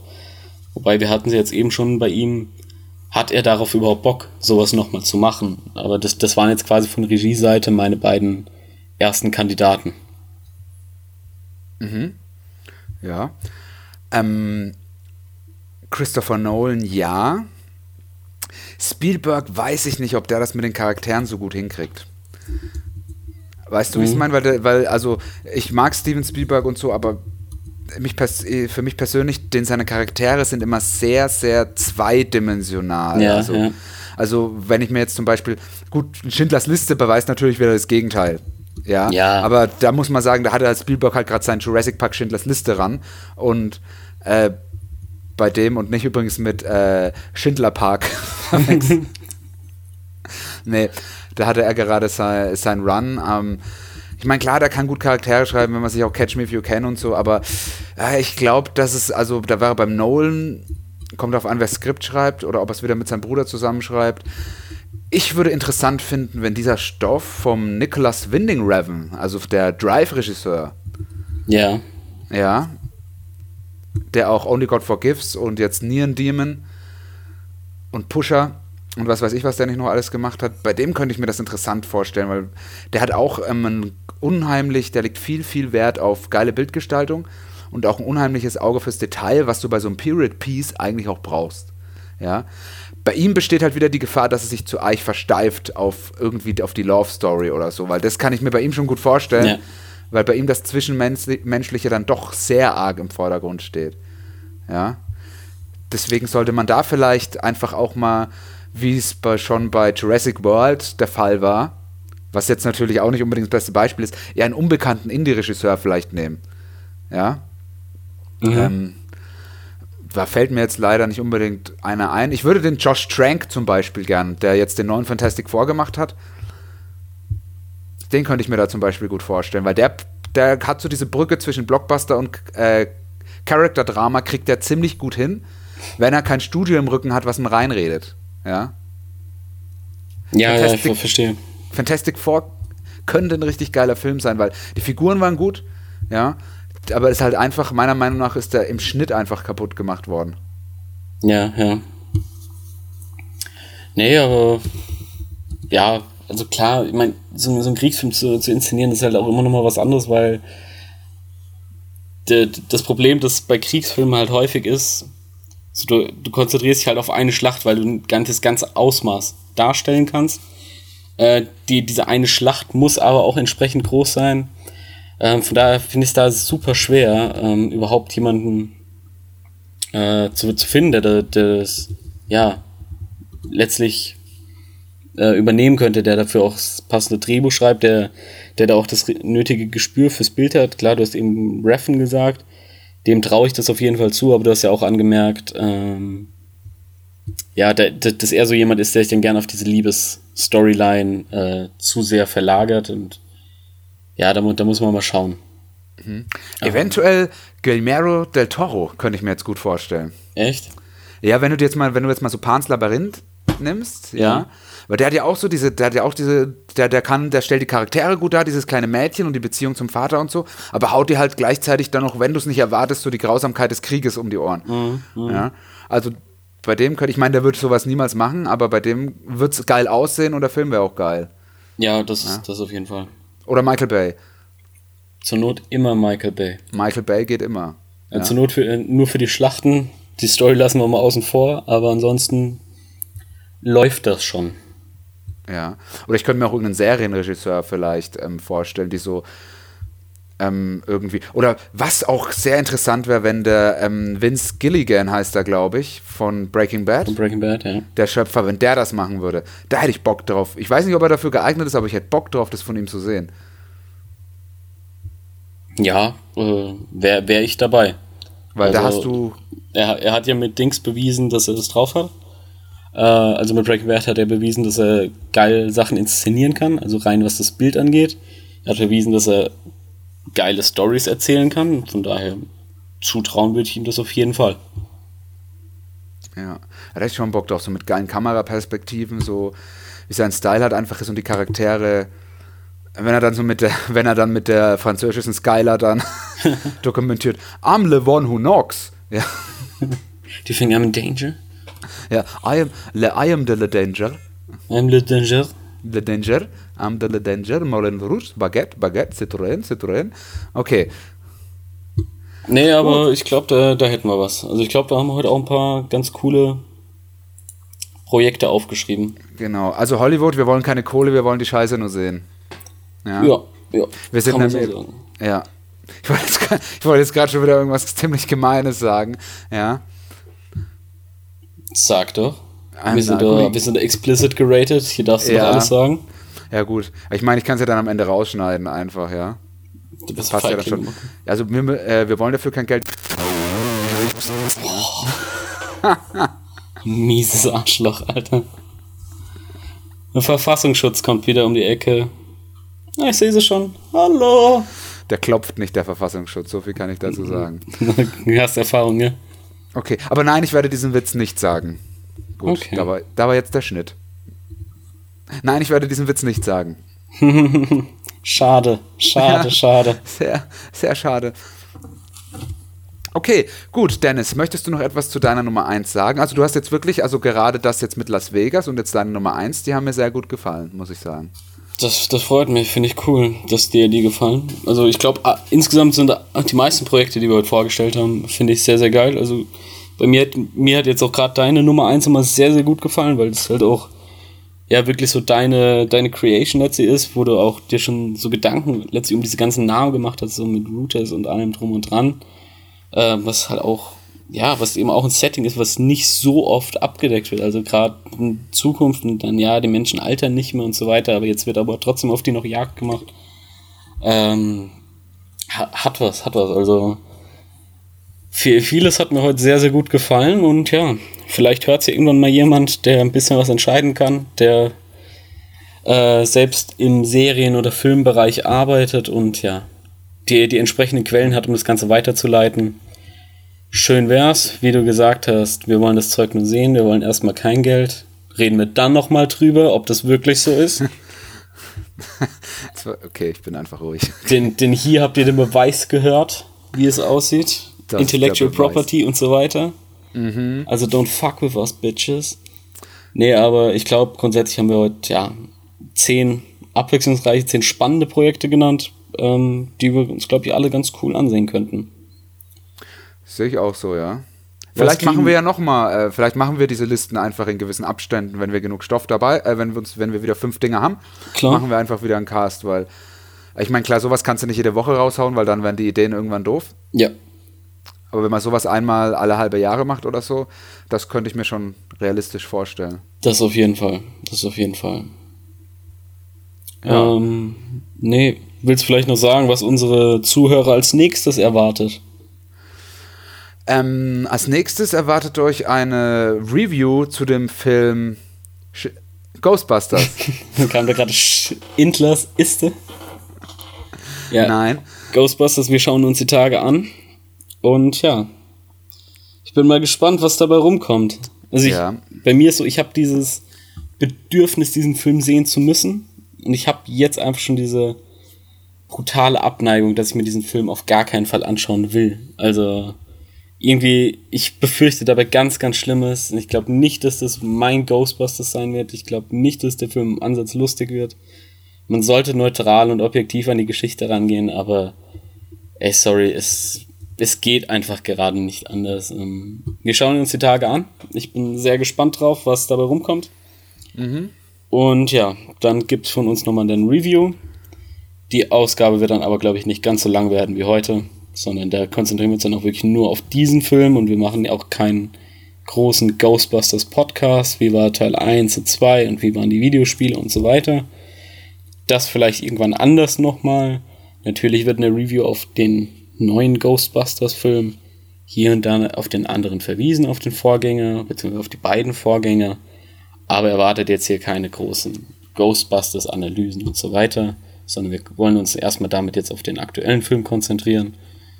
Ja, und letztlich geht es dann darum, dass wir ja vielleicht mittelfristig hier so einen kleinen Mittelweg ähm, ja, finden. Eine große Ausgabe, dann eine kleinere mit einer Filmreview, dann wieder eine größere Ausgabe wie heute, dann wieder eine Filmreview oder wie auch immer, das sehen wir dann. Das hier war jetzt gerade mal die zweite Ausgabe und dann schauen wir mal, wie es so läuft. Ob sich die Zuhörerzahlen noch einmal steigern. Wie beim ersten Mal auf sensationelle drei Zuhörer. Warst du eigentlich einer davon? Ähm, nee, also ich habe den zwar angehört, aber ich habe den nicht über iTunes oder so. die üblichen Bezugswege angehört, weil ich habe den ja daheim. Du hast, ja, du, du hast ja die, die RAW-Files. Ich habe die RAW-Files, ja, die habe ich dann gehört. Ja, aber wie gesagt, ähm, genau, Dennis, du wolltest noch das Geheimnis lüften, wie man uns denn erreichen kann, wie man mit uns Kontakt aufnehmen kann. Also, den Matze erreicht ihr unter folgender Handynummer 01. Witzig. Leute, ihr Wenn du nicht behindert wärst, würde ich mich über dich lustig machen. Fick Okay. Ihr wusstet, worauf ich euch hier anlasse. Wir haben euch vorgewarnt. Schlechtester, unlustigster Podcast aller Zeiten und ihr seid trotzdem noch dran. Nein, aber ihr erreicht uns natürlich auch auf Facebook und auf Twitter, jeweils als Zeitreisecast, beziehungsweise auf Facebook könnt ihr uns auch finden unter Dennis und Matzes verrückte Reise durch die Zeit. Das Ganze ist für Twitter ein bisschen zu lang, da hat man nur 140 Zeichen, deswegen Zeitreisecast. Ähm, ja, das Ganze wird vielleicht auch noch auf YouTube hochgeladen. Schauen wir mal. Ihr könnt uns eine E-Mail schreiben an zeitreisecast.gmail.com. Und ja, was bleibt Das dann alles zusammengeschrieben, Zeitreisecast? Ja, in einem Wort klein geschrieben. Okay, sehr gut. Und ja, wenn ihr uns auf iTunes hört, hinterlasst uns eine 5-Sterne-Bewertung, dam- damit wir von noch mehr Leuten gehört werden. Mehr als drei. Äh, ja, 5-Sterne-Bewertung, positive Rezension. Schreibt uns per E-Mail, schreibt uns auf Facebook, schreibt uns auf Twitter, wie euch die Folgen gefallen haben, was ihr, was ihr euch jetzt für, vielleicht für Wunschprojekte vorstellen könntet. Gerade von der letzten Ausgabe noch, was sind eure Top 10 Lieblingsserien oder was ist eure absolute Lieblingsserie? Was hat eurer Meinung nach in der Liste gefehlt? War vielleicht für euch ein TV-Tipp dabei? Äh, ich fände das sehr, sehr geil, wenn sich da Leute melden oder ein bisschen was dazu sagen. Sie Coole Sachen, wenn ihr coole Sachen schreibt, dann lesen wir die natürlich auch im Cast, natürlich nicht mit vollem Namen dann, äh, vor. Ja, also das wird dann auch auf jeden Fall gemacht. Ja, oder ihr könnt ja auch mal ähm, Themenwünsche, Themenvorschläge, könnt ihr auch auf all den Kanälen äußern, gar kein Thema. Wir haben zwar schon eine Menge Sachen vorbereitet, aber gerade wenn es ähm, von eurer Seite aus ein geiles Thema ist, äh, nehmen wir das natürlich super gerne mal auf und machen dann dazu mal was. Also da, da, da sind wir letztlich vollkommen frei. Und ja, magst du noch was ergänzen? Ähm, jetzt erstmal nicht. Deswegen sage ich jetzt einfach mal, macht's gut, ihr Scheißnerds. Adios in Dennis und Maxes verrückte Reise durch die Zeit.